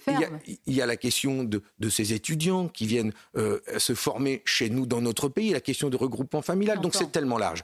Et donc, moi, je, je, je suis pas un référendum sur l'immigration, mais prenons les sujets un par un. Et pour moi, la question justement de la régularisation de ces travailleurs euh, qui sont aujourd'hui utiles au pays euh, et qui ont leur place dans le pays, qu'on puisse leur accorder le droit d'avoir accès au logement, d'avoir accès euh, à la santé. Je suppose que la note hier de, l'Institut Montaigne ne vous a pas échappé, une note qui montre l'apport essentiel de l'immigration dans la démographie française. Est-ce que ça vous rassure ou est-ce que ça vous inquiète? Ah non, moi je suis serein sur ce sujet. J'ai toujours considéré que celles et ceux qui sont venus euh, dans notre pays au cours de l'histoire de la France ont contribué à bâtir la France, euh, l'ont enrichi. Donc euh, l'immigration, c'est la solution au déclin démographique. moi, je, salue ma grand-mère qui me regarde et qui est espagnole, fille de républicains espagnols, comme beaucoup. chacun a une histoire. C'est pas ma question. Mais, non, mais ce que je veux dire, c'est que c'est la, richesse de notre pays aussi. Est-ce que c'est la solution au déclin démographique? C'est pas euh, peut-être temporairement, mais euh, ça ne s'est pas construit comme ça, ça ne se construit pas comme ça. Celles et ceux qui fuient leur pays fuient d'abord leur pays, souvent euh, suite à des drames terribles. Et ce que je souhaite, c'est qu'ils puissent vivre dans leur pays et que l'on crée les conditions qu'ils vivent heureux dans leur pays et que ce climat de guerre, de tension, ces réparations qui manquent aux pays qui subissent la crise climatique, tout cela contribue à ce que chacun puisse vivre heureux dans son pays. Il sera aussi beaucoup question d'inflation, de prix. Tout à l'heure, on rencontre à Saint-Denis avec le président de la République. Vous avez entendu le discours de Bruno Le Maire. Il met la pression sur les distributeurs et les euh, responsables des enseignes de distribution qu'il pardon, des modes industriels qu'il reçoit. Il parle d'une croissance meilleure, je vous vois sourire, meilleure chez nos voisins. C'est faux euh, ce qu'il dit. Il parle d'un chômage qui est passé de 9 Le Maire, à 7 Il me fait rire, c'est un moulin à vent. Il parle beaucoup, mais il agit peu. Concrètement, elles sont où les baisses de prix? Elles sont, elles sont où les baisses de prix? Nulle part. Il parle, il parle, il parle, il n'agit pas. Quand j'entends les ministres comme M. Darmanin euh, qui font des conférences pour savoir comment parler aux classes populaires, mais j'ai leur envie de dire, mais agissez. J'ai envie de leur dire à Bruno Le Maire et aux autres, allez faire remplir votre caddie à Auchan avec 1300 euros de salaire net par mois. Comment vous faites? Remplir, son, faire son plein d'essence. Ils font leur plein d'essence, eux, euh, qui conduisent déjà pas leur voiture. C'est de la démagogie, là, monsieur. Non, c'est pas de la démagogie. Moi, j'ai envie véritablement qu'ils mesurent ce qui se passe dans le pays. Les prix de l'alimentation, le sucre, il a pris 60%. L'huile, il a pris 46%. Les œufs, 29%. Le lait, 7%. Enfin, les crêpes, euh, ça va devenir un, produit de luxe bientôt. Olivier Grégoire a dit vous allez voir ce que vous allez voir, on va leur mettre la pression. Mais ça fait, la pression, euh, ça fait de la mousse, hein, ah comme on bah dit chez moi dans le Nord. Pression hein. fiscale, mais, certains euh, obéissent. Hein. Aujourd'hui, Aujourd'hui, les Français ne voient pas la couleur de ce que fait le gouvernement parce qu'ils n'agissent pas, ils parlent. Nous proposons, nous, tout de suite d'agir en bloquant les prix. Qu'ils ne me disent pas que c'est pas possible. Ils le font par exemple à Mayotte aujourd'hui où il y a des coupures d'eau deux jours sur trois. Et entre nous, c'est une honte. Et euh, euh, j'adresse un, message de solidarité à tous nos concitoyens maorais et de lutte. mais enfin, et pas assez. Mais euh, là-bas, la préfecture, par exemple, mm. a décidé de bloquer les prix mm. de l'eau en vente dans les magasins parce que c'est en train d'enfler. De, Donc, c'est possible, de bloquer les prix. Bloquer le prix de l'essence. Enfin, moi, je suis rentré de vacances en voiture chargée, parce que je rentrais de mon camping, je fais mon plein d'essence. Comme tous les Français, je suis sur l'autoroute du Sud pour remonter, il y a plein de monde. On trouve l'héros, le, le prix de l'essence à 2,50 euros. Et quelques heures après, quand je suis dans le Nord, quand il y a moins de monde, il a 1,99€, il y a 50 centimes d'écart. Non mais vous vous rendez compte que l'ensemble de nos concitoyens qui ont eu la chance de partir en vacances, pour ceux qui sont partis, se sont fait plumer pendant les vacances. C'est insupportable. Et ça, c'est dans l'Hexagone. Mais quand vous êtes en Corse, quand vous êtes sur l'île de la Réunion, quand vous êtes dans les Antilles, où la vie chère est encore plus chère qu'ailleurs, imaginez ce que vivent nos concitoyens. Si cette question de la vie chère, de l'inflation, n'est pas prise à la hauteur, avec des gestes fort qui bloque les prix augmenter les salaires et les pensions. Mais vous allez le dire euh, tout à l'heure au président de la République. Mais bien sûr. Et, si, le président de la République dit j'ai fait ce que j'ai pu. L'État ne peut pas tout. Mais j'ai fait ce que j'ai pu, qui me dit ce qu'il a fait, il n'a rien fait. Et s'il balaye ça d'un revers de main, mais moi, je proposerais. Qu'est-ce qui se passe? Vous vous levez, vous partez Mais non J'ai dit, mais, mais interrogez les Français. Vous voulez rien faire, mais posez la question aux Français. Faites-en un de référendum. Est-ce qu'il est. Posons la question aux Français. Êtes-vous pour ou contre que les salaires augmentent en fonction de l'inflation? Oh, Monsieur bah, Roussel, il y a un référendum pour cela? Parce que parce que tout le monde est d'accord. Alors qu'est-ce qu'il attend pour le mettre en œuvre? Bien. Une question d'actualité. La France insoumise a annoncé son intention de saisir le Conseil d'État sur l'interdiction de la baya, interdiction que vous approuvez. C'est une erreur qu'il, qu'il, euh, cette saisie, qu'il se fourvoie ainsi, selon vous? De quoi? De qui vous me parlez? ah bah, Soit vous interrogez la France Insoumise. Ah bah, je ne vais pas commenter les décisions. Ils sont plus proches de oui, mais non. moi. Bah, écoutez, je, bah. moi, je rentre pas dans ce jeu-là. Moi, je me suis exprimé euh, au nom de mon parti. Nous avons euh, dit que nous, nous, étions nous respectueux de la loi de, 2004 euh, qui interdit les insignes religieux à l'école parce que nous sommes soucieux d'avoir une école publique laïque républicaine et qu'il n'y ait pas de distinction entre nos, enfants. Et donc, je sais que les Français, très majoritairement, sont favorables et quand on à une dans telle le décision. détail, les électeurs euh, chez les Verts et de la France insoumise approuvent Ouais. majoritairement cette interdiction Mais je vais, je vais ajouter une petite chose sur cette question, par exemple, de la Baïa. Euh, euh, D'abord, bon, l'école, c'est- c'est- je ne dis pas que ce n'est pas un sujet, c'en est un. Mais la question de, de, de- de l'enseignement, des profs remplacés, d'embaucher des profs, de les, Salaire, de les rémunérer, évidemment. de ne pas leur demander de travailler plus pour gagner plus, c'est quand même un énorme sujet. Bien. Et je suis sûr que là-dessus, les Français à 80% sont d'accord pour qu'on donne les moyens à nos écoles de pouvoir pas accueillir. l'autre, hein. Non, non. On C'est peut interdire la baya La deuxième chose et- concernant l'interdiction de la baya, j'appelle aussi à ce que les chefs d'établissement euh, qui vont se trouver confrontés à de telles situations le fassent dans la discussion, dans le discernement, sans exclusion, sans discrimination, Mm. sans exclusion, sans discrimination, sans stigmatisation. Il y a 150 établissements concernés. Stigmatisation, Monsieur Non, Vous imaginez le défi pour ces professeurs Oui, justement. Ouais. Ils avaient besoin d'une règle. Ils l'ont.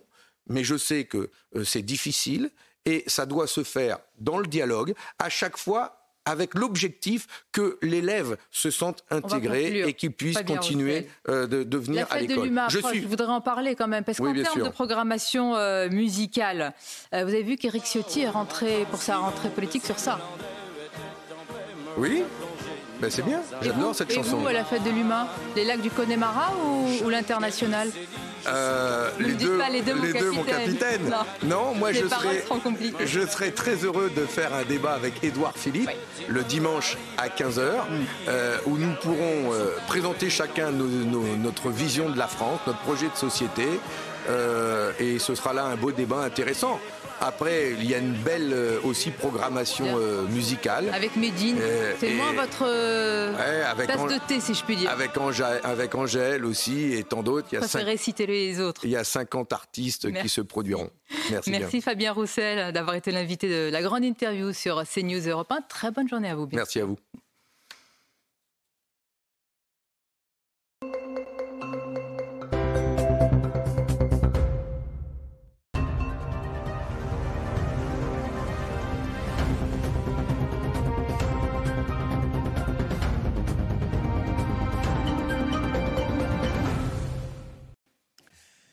C'est News, il est bientôt 8h30. Merci à vous, Sonia Mabrouk. C'était la grande interview à suivre chaque matin sur CNews et sur Europe 1. Sonia qui recevait euh, ce matin Fabien Roussel. L'actualité, on va regarder les titres euh, de cette tranche d'information. On est ensemble jusqu'à 9h. Les deux tiers des Français veulent un référendum sur l'immigration. C'est le résultat de notre sondage CSA pour CNews qu'on vous révèle ce matin. Est-ce qu'on se dirige vers un tel référendum Est-ce que c'est possible? Je poserai la question à Gauthier Lebret. Le gouvernement lance une enquête flash sur la gestion par les départements des mineurs non accompagnés étrangers. Le président du département des Alpes-Maritimes évoquait en début de semaine une déferlante migratoire. Dans un instant, on sera avec la secrétaire d'État chargée de l'enfance, Charlotte Cobel. Tentative de coup d'État au Gabon. Des militaires annoncent l'annulation des élections, la dissolution des institutions, la fermeture des frontières. On suit cette actualité gabonaise ce matin, évidemment, dans la matinale. Et puis la santé avec le docteur Brigitte Millot, une découverte surprenante s'il en est. Un verre de 8 cm dans le cerveau d'une femme qui a été retiré. Comment est-ce possible, petit 1, de retirer Comment est-ce possible que ce cerveau arrive, que ce euh, verre arrive dans le cerveau d'une femme Brigitte Millot va tout nous expliquer. Bonjour Brigitte et à tout à l'heure. Bonjour. Faut-il un référendum sur l'immigration? Il en sera question pendant la réunion organisée aujourd'hui par Emmanuel Macron. De nombreux chefs de partis euh, réclament ce référendum. C'est le cas d'Éric Ciotti, c'est le cas de Jordan Bardella également, Chana. hein. Alors et vous, qu'en pensez-vous? Vous êtes 65% à répondre oui dans, un, dans, un, dans notre dernier sondage CSA pour CNews qu'on vous dévoile ce matin. Le détail avec Mathilde Ibanez. Dans ce sondage CSA pour CNews, la majorité des Français se dit pour un référendum sur l'immigration à 65% contre 35%. Concernant les partis politiques, les électeurs de gauche sont majoritairement opposés à ce référendum à 56% contre 44%, sauf pour le Parti socialiste où 55% d'entre eux y sont favorables. Au centre, la vie est moins tranchée, 58% sont pour, contre 42%. Et concernant la droite, elle se positionne largement, 83% contre 17%. Le président du Rassemblement national, Jordan Bardella, va demander l'organisation d'un référendum sur l'immigration à Emmanuel Macron aujourd'hui, lors d'une après-midi de discussion suivie d'un dîner où les partis représentés au Parlement seront également présents. Gauthier Lebret, euh, aujourd'hui, pour être très clair, ça n'est pas possible un référendum sur l'immigration. Alors vous savez que c'est la prérogative euh, du chef de l'État, mais c'est encadré par notre Constitution. C'est le fameux article 11 qui fixe les règles euh, sur lesquelles le chef de l'État peut convoquer un référendum. Et la question migratoire ne fait pas partie des sujets aujourd'hui sur lesquels les Français peuvent être interrogés. Donc effectivement, à l'heure où on se parle, notre Constitution ne permet pas de convoquer, de convoquer un, un référendum sur l'immigration. Alors pour hier, Sabrina Agresti-Roubache, la secrétaire d'État à la ville, qui jouit d'une certaine liberté de ton, disons-le, au gouvernement, a dit que ce n'était pas un tabou. Surtout, ce n'est pas constitutionnel. Éric Ciotti, le patron des Républicains, qui rencontrera évidemment tout à l'heure Emmanuel Macron, l'a reconnu lui-même hier sur une chaîne concurrente. Il a dit qu'il fallait d'abord un référendum pour changer notre constitution. Et que, si vous voulez, c'est un peu une usine à gaz. Il faut d'abord un référendum pour changer la constitution, pour pouvoir faire ensuite un référendum sur euh, l'immigration. Euh, Jordan Bardella, qui réclame lui aussi un référendum sur euh, l'immigration, euh, oublie souvent de dire que d'abord il faut changer la Constitution, puisque c'est une vieille proposition euh, de Marine Le Pen, qu'elle a déjà une nouvelle fois formulée lors de la dernière campagne présidentielle, sans pour autant toutefois préciser la question qu'elle poserait aux Français. Mais il faut d'abord changer, je vous le disais, la Constitution. Gauthier Lebret. Merci Gauthier. On accueille la secrétaire d'État chargée de l'enfance, de l'enfance Charlotte Cobel. Bonjour. Bonjour. Merci beaucoup d'être avec nous ce matin sur le plateau de la matinale.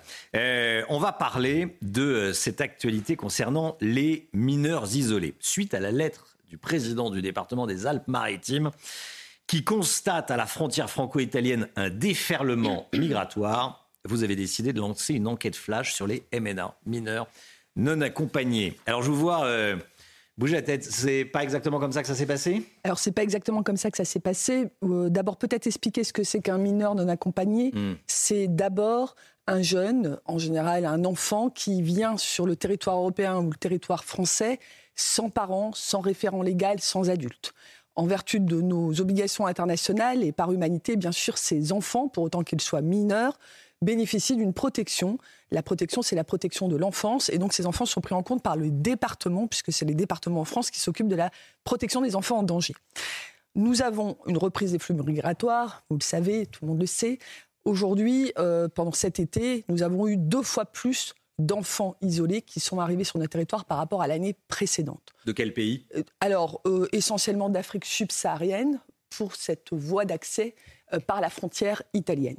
Donc, incontestablement, une augmentation des flux. Il ne faut pas parler de submersion. On est en train de parler euh, de, euh, par semaine, pendant la période estima- estivale, de à peu près 100 enfants qui sont répartis sur la totalité du territoire. Pour autant, Je soient coupe, qualifiés en-. Par enfant, vous entendez quoi Moins de 18 ans? Alors, c'est tout l'enjeu, parce que euh, dans les, ceux qui arrivent, il y a bien sûr des jeunes enfants, pas de débat, mais il y a aussi des jeunes majeurs qui arrivent sans papier et qui prétendent être des enfants. Et tout le rôle des départements, c'est de faire le tri entre ceux qui prétendent Ça, c'est pas nouveau. Le Ce mineur, n'est pas le nouveau. mineur, euh, enfin l'immigrant clandestin qui se fait passer pour un mineur pour bénéficier de la protection Exactement, ce n'est pas nouveau. Et moi, je suis très claire, autant il n'y a Hmm. pas de débat, un mineur doit être protégé, autant un majeur doit faire l'objet des procédures classiques des majeurs. euh, Avec le- l'efficacité qu'on connaît. Alors, avec les enjeux d'efficacité qu'on connaît, mais j'allais dire, Ironique, évidemment. j'allais mais- dire que ça, pour Bon. le coup, ce n'est pas de ma compétence. Bon. Depuis avril, Oui. nous sommes en lien avec le président du département des Alpes-Maritimes, avec le président Sauvadet, président des départements de France, pour faire face à l'enjeu majeur qui est d'évaluer au plus vite la minorité des personnes qui se prétendent mineurs non accompagnés. Bon. Nous avons fait des propositions encore pendant tout l'été. Et Donc, effectivement, le président du 06 a décidé d'interpeller la première ministre et le président de la République sans évoquer très clairement toutes les discussions que nous avons depuis plusieurs semaines. On peut comprendre. En Après, c'est de, la- une c'est- de la politique, c'est. Exactement. euh, vous en faites, il en fait. Bon. Exactement. Combien y a-t-il de, de mineurs non accompagnés en France? Alors, des mineurs pris en charge, donc effectivement Hmm. qualifiés, c'est à peu près aujourd'hui, c'est un peu plus de 20 000 hein, qui, qui sont aujourd'hui pris en Et en réalité? Ah non, c'est 20 000. Oui, pris en charge, mais, mais il y en a On parle de deux choses. On parle, euh, non, non, une fois qu'ils sont qualifiés de mineurs, il n'y a pas de débat, ils sont pris en compte par les départements. Hmm. C'est à peu près 15% des enfants placés à l'aide sociale à l'enfance aujourd'hui. 15%. Donc une vingtaine, à peu près 20 000 enfants qui sont pris en compte par les départements. Le problème, c'est ceux qui se prétendent mineurs et qui sont qualifiés de majeurs. Oui. Voilà. Qu'est-ce que vous entendez, qu'est-ce que vous souhaitez découvrir dans cette enquête flash sur les mineurs non accompagnés que vous ne savez pas déjà? Alors, on est dans une situation de reprise des flux migratoires et donc des jeunes se prétendant mineurs non accompagnés qui arrivent vers les départements pour être évalués. Il y a donc une forme de, de, de bouchon qu'il nous faut évaluer pour pouvoir apporter l'aide de l'État à ces départements parce que mon objectif, c'est que ces enfants, ou pas d'ailleurs, soient évalués très très vite pour être dans le bon dispositif très très vite. Sinon, ils attendent parfois Oui. euh, très longtemps, parfois jusqu'à 6 ou, ou 8 mois avant d'être évalué. Ce n'est pas acceptable. Donc on a fait des propositions au président euh, du département des Alpes-Maritimes. On a mis en lien des associations pour l'aider à la mise à l'abri et à l'évaluation. Il faut que ça s'accélère. Donc l'enquête, elle va me permettre de savoir s'il y a un problème uniquement dans le 06 ou dans d'autres départements, puisqu'il y a d'autres départements frontaliers avec l'Italie notamment. Et puis on a aussi des enfants qui passent la frontière, ne s'arrêtent pas dans les Alpes-Maritimes et qui vont vers d'autres villes pour être évalués. Donc moi, je veux bien savoir qui a des problèmes pour apporter une aide efficace de l'État au département. Un enfant doit être avec ses parents. Pourquoi est-ce qu'ils ne sont pas renvoyés dans leur pays? Ah bah, un enfant doit être avec ses parents, ça, on est tous d'accord, c'est même un droit international. Mais les euh, réseaux de criminels de- de- de- d'immigration clandestine poussent les parents avec cette promesse de cette aide inconditionnelle de la protection de l'enfance à partir vers l'Europe pour avoir cette protection. Donc on sait bien qu'on est dans un mécanisme Est-ce que bien involontairement, en les accueillant, on n'aide pas les réseaux criminels dont vous parlez? Je- on donne un motif J'imagine au que c'est pas réseau le but de la criminel, France, mais, mais- si vous voulez, là, j'ai aucun problème. Hmm.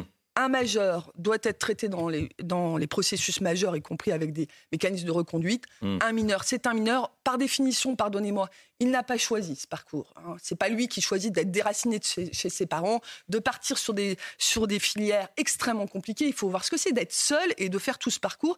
Il arrive chez nous. Moi, j'ai pas évidemment d'ailleurs de débat à avoir. Ce sont nos obligations internationales. Ce n'est pas souhaitable, mais c'est une réalité, une réalité auquel il faut qu'on fasse face. D'abord, les départements, c'est leur responsabilité, Mm. mais comme c'est compliqué, l'État est à leur côté et moi, c'est ce que je veux faire avec cette enquête, bien comprendre les enjeux, venir au soutien des départements, assumer nos obligations internationales, protéger ces enfants. Il faut quand même savoir que dans les flux qui arrivent, on a plus de jeunes filles qu'avant. Qui dit jeune fille dit évidemment prostitution. prostitution. Mm. Donc c'est un enjeu de protection de ces enfants. J'y suis particulièrement attachée. À Paris, un Marocain de 12 ans a été arrêté suite à un énième cambriolage. Euh, mineur non accompagné marocain. Il a été interpellé et relâché. Euh, Qu'est-ce que cela vous inspire? Alors, d'abord, on n'est pas dans une situation qui est en lien avec ce que vous venez euh, de, ce qu'on vient d'évoquer, parce que les mineurs marocains non accompagnés viennent par l'Espagne. Ce sont des flux qu'on a d'ailleurs. Euh, Pas qu'ils viennent par l'Espagne ou par l'Italie. non, c'est pas tout à fait pareil, pardonnez-moi, parce que pour le coup, on est arrivé avec des réponses très claires portées par Éric Dupont-Moretti, euh, par Gérald Darmanin, à négocier, à discuter avec le Royaume du Maroc pour éviter que ces tout petits Marocains qui arrivaient il y a trois ou quatre ans continuent à arriver. Donc c'est vraiment aujourd'hui des situations extrêmement exceptionnelles que d'avoir des jeunes Marocains de 12 ans sur notre territoire. Il y a eu beaucoup, on a eu une convention avec le Maroc. Ce flux-là, aujourd'hui, n'est pas l'objet de ce qui se passe sur notre territoire. Je vous dis pas qu'on n'a pas des enfants qui commettent des délits à 12 ans sur notre territoire, vous le savez, c'est une évidence. Mais par contre, ce n'est pas ça et ça ne justifie pas qu'on parle de submersion, de vagues, etc. Il a parlé de déferlement migratoire. Vous dites qu'il y a une poussée migratoire. Bon, après, on joue un peu On avec les mots, on coupe sur- voilà. les cheveux en quatre. En mais cas, aujourd'hui, oui. les dispositifs ne sont pas saturés. Hmm. Quand on parle de déferlement de vagues, c'est qu'on n'arrive pas à faire face euh, au flux. Il y a un flux important. Je suis là pour aider les départements à l'assumer, à répartir la charge sur l'ensemble du territoire. On n'en est pas au, au stade de la submersion. Et en tout cas, on n'a pas de jeunes Marocains dans les flux qui arrivent sur la frontière euh, italienne. Merci beaucoup, Madame euh, la secrétaire d'État euh, chargée de l'enfance. Merci Charlotte Cobel d'être venue euh, beaucoup. ce matin sur le plateau de la, de la matinale. La suite de, de l'information, on va parler de ce qui se passe au Gabon actuellement. Un coup d'État est en cours, Chana. hein. Oui, des militaires ont annoncé l'annulation des élections et la dissolution de toutes les institutions de la République. Ils ont publié un communiqué ce matin, lu sur la chaîne de télévision Gabon 24, et ils ont également annoncé la fermeture des frontières du pays jusqu'à nouvel ordre. Et on part à présent en Italie, Chana. Hein. oui, les propos chocs du compagnon de Giorgia Meloni, le journaliste Andrea euh, Giambruno, a déclenché euh, une polémique hier alors qu'il présentait une émission euh, de télévision. Il a conseillé aux jeunes filles de ne pas boire d'alcool pour ne pas se faire violer. On fait le point avec Natalia Mendoza, notre correspondante CNews à Rome. La polémique enfle en Italie suite aux propos du compagnon de la chef du gouvernement italien Giorgia Meloni concernant une série de viols qui ont marqué le pays ces dernières semaines, parmi lesquels celui d'une jeune femme de 19 ans violée par un groupe d'hommes. Andrea euh, Gianbruno, compagnon de Meloni et présentateur de la chaîne privée euh, Mediaset, euh, pendant une émission de télévision, il a conseillé aux femmes en substance de ne pas consommer de l'alcool pour éviter de se faire violer si tu évites de t'enivrer, je cite, tu évites le risque de te jeter dans la gueule du loup. Fin de citation euh, des euh, propos qui ont soulevé un véritable tollé ici en Italie, une vague d'indignation sur les euh, réseaux sociaux avec une avalanche de réactions qui dénoncent des propos qui culpabilisent les femmes victimes de violences sexuelles. La polémique a même atteint la sphère politique du pays avec le Parti démocrate de centre-gauche actuellement à l'opposition opposition qui euh, parle, je cite, de propos inacceptables, répugnants et offensifs à l'égard des femmes victimes. Et le mouvement 5 étoiles également à l'opposition qui demande à la chaîne Mediaset de se dissocier euh, des propos euh, du compagnon de la femme qui dirige le gouvernement ici en Italie. Voilà, alors qu'on voit des images d'archives, évidemment, puisque Silvio Berlusconi est, décédé. Euh, retour en France. Attention, si vous êtes propriétaire d'une résidence secondaire, vous pourriez subir une hausse de la taxe d'habitation de 5 à de plus 5 à plus 60% de votre commune. C'est une possibilités offertes à certaines municipalités, Chana. Hein. Oui, depuis un décret euh, paru euh, samedi dernier, ce sont 3600 communes au lieu de 1300 auparavant à qui l'État a donné euh, cette possibilité. Parmi elles, la ville de Pornichet, en Loire-Atlantique, à côté de la Baule. Reportage sur place signé Michael Chailloux. Depuis 2021, c'est plus 40% de taxes d'habitation sur les résidences secondaires de Pornichet. Sylvie et son mari, fonctionnaires à la retraite, ont acheté cette petite maison de 60 mètres carrés il y a 10 ans ils ont senti passer la pilule. Une nette augmentation euh, de l'ordre d'environ 150 euh, euros. Les services ne sont pas plus importants, donc euh, je ne comprends pas l'objet de cette augmentation. C'est précisément 188 euros par an de plus pour les 5800 résidences secondaires de Pornichet, qui représentent 40% des logements de la ville. Cette augmentation de taxes était nécessaire pour maintenir cet équilibre fragile, explique-t-on à la mairie. Ça permet une recette supplémentaire de 1 million d'euros par an pour la mairie qu'on a fléché pour l'acquisition de terrain, ce qui nous permet de proposer une offre de logement abordable aux résidents euh, à l'année. Pornichet a triplé son budget d'acquisition de foncier pour créer des lotissements au prix encadré, réservés aux habitants permanents, comme Damien et sa famille. Il y avait eu un projet qui allait se lancer ici sur Pornichet, euh, lotissement primo-accédant, qui permettent euh, bah, de, aux jeunes d'investir et puis rester sur la côte surtout. C'est 30% moins cher. En augmentant cette taxe d'habitation pour les résidents secondaires, Pornichet veut rester une cité balnéaire qui vit toute l'année par opposition à la station qui ne bouge que l'été. C'est News, il est 9h moins le quart. On va parler d'un tout autre sujet. C'est la santé tout de suite. Vous allez voir, je suis sûr que ça va vous intéresser. Regardez votre programme avec pharmazone.fr. Le confort de commander en ligne en soutenant votre pharmacie. Docteur Millot avec nous. On parle ce matin d'une première mondiale qui se passe en Australie. Hein. Un verre vivant, un verre, comme, euh, qui ressemble à un verre de terre, on va le voir, de 8 cm, comme ça à peu près. un millimètre de diamètre. Et un millimètre de diamètre, retrouvé et retiré dans le cerveau d'une femme. Expliquez-nous, docteur. Je vais vous raconter l'histoire de cette euh, jeune femme. Euh, c'est jamais très agréable d'être l'être humain à l'origine d'une première maladie mondiale. C'est pas terrible. Bref, euh, cette jeune femme, elle a 64 ans actuellement. Euh, il y a, en 21, on va, on va, attendre un petit peu pour les images. En 21, en 2021, elle a commencé à souffrir de diarrhée, de maux de ventre. Elle a été hospitalisée. On a cherché à savoir ce qu'elle avait. On a commencé à lui donner des traitements et puis euh, ça ne passait pas. Elle est revenue à l'hôpital et là, elle avait d'autres signes. Elle avait une toux sèche, elle avait des sueurs nocturnes. Là, on a commencé à la bilanter, à chercher un petit peu, à faire des examens. On a commencé à faire une radio pulmonaire, un examen euh, des poumons, puis après euh, un scanner. Et là, on a vu qu'il y avait plein de petites taches au niveau des poumons, comme on va le voir sur l'image des poumons. Euh, plein de petites taches différentes, plein de petits signes infectieux.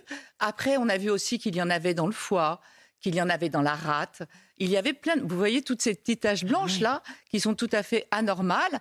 Et non seulement ça, mais quand on refaisait un bilan, parce qu'après, elle avait toujours cette toux, etc., on, ces, petites taches avaient migré, n'étaient plus au même endroit.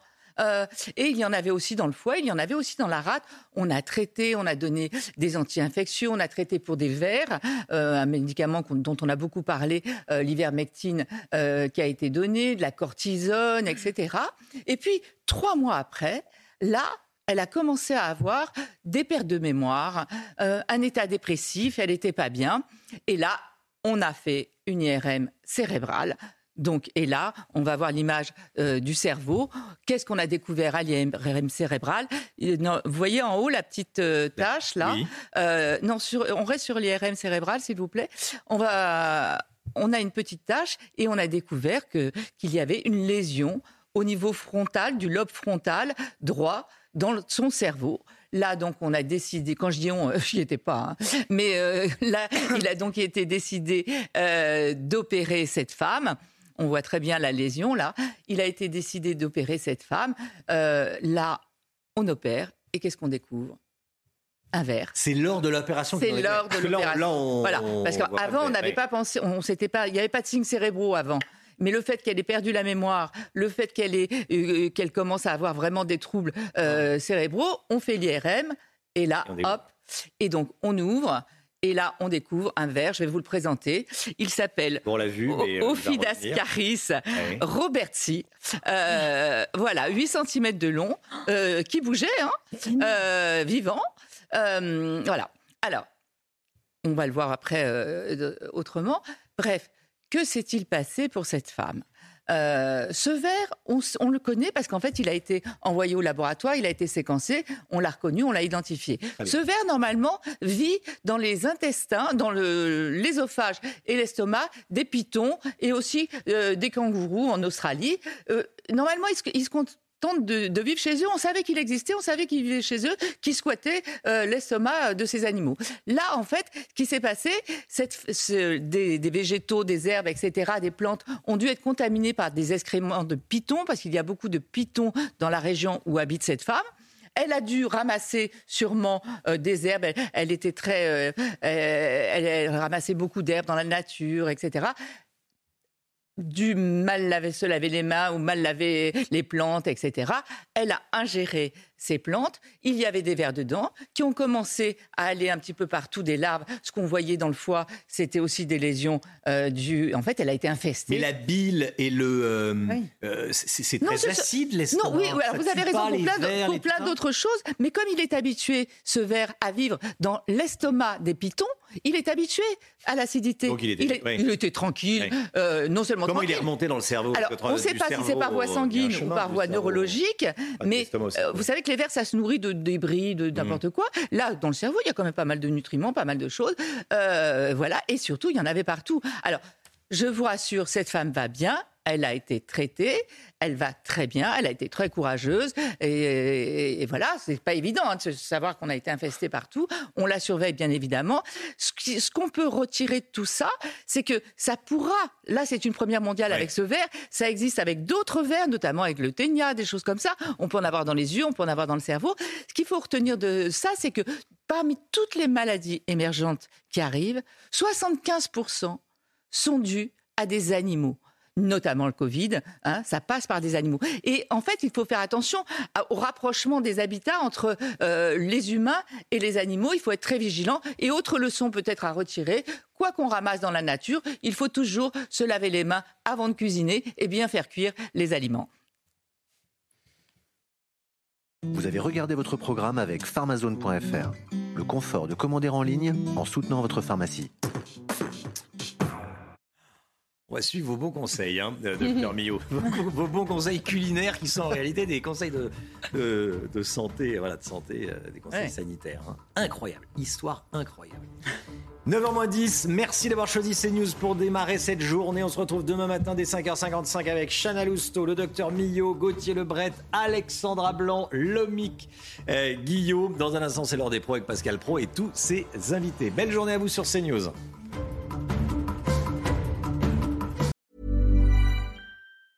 Planning for your next trip? Elevate your travel style with Quince. Quince has all the jet setting essentials you'll want for your next getaway, like European linen premium luggage options, buttery soft Italian leather bags, and so much more. And it's all priced at 50 to 80% less than similar brands. Plus, Quince only works with factories that use safe and ethical manufacturing practices. Pack your bags with high-quality essentials you'll be wearing for vacations to come with Quince. Go to quince.com slash trip for free shipping and 365-day returns.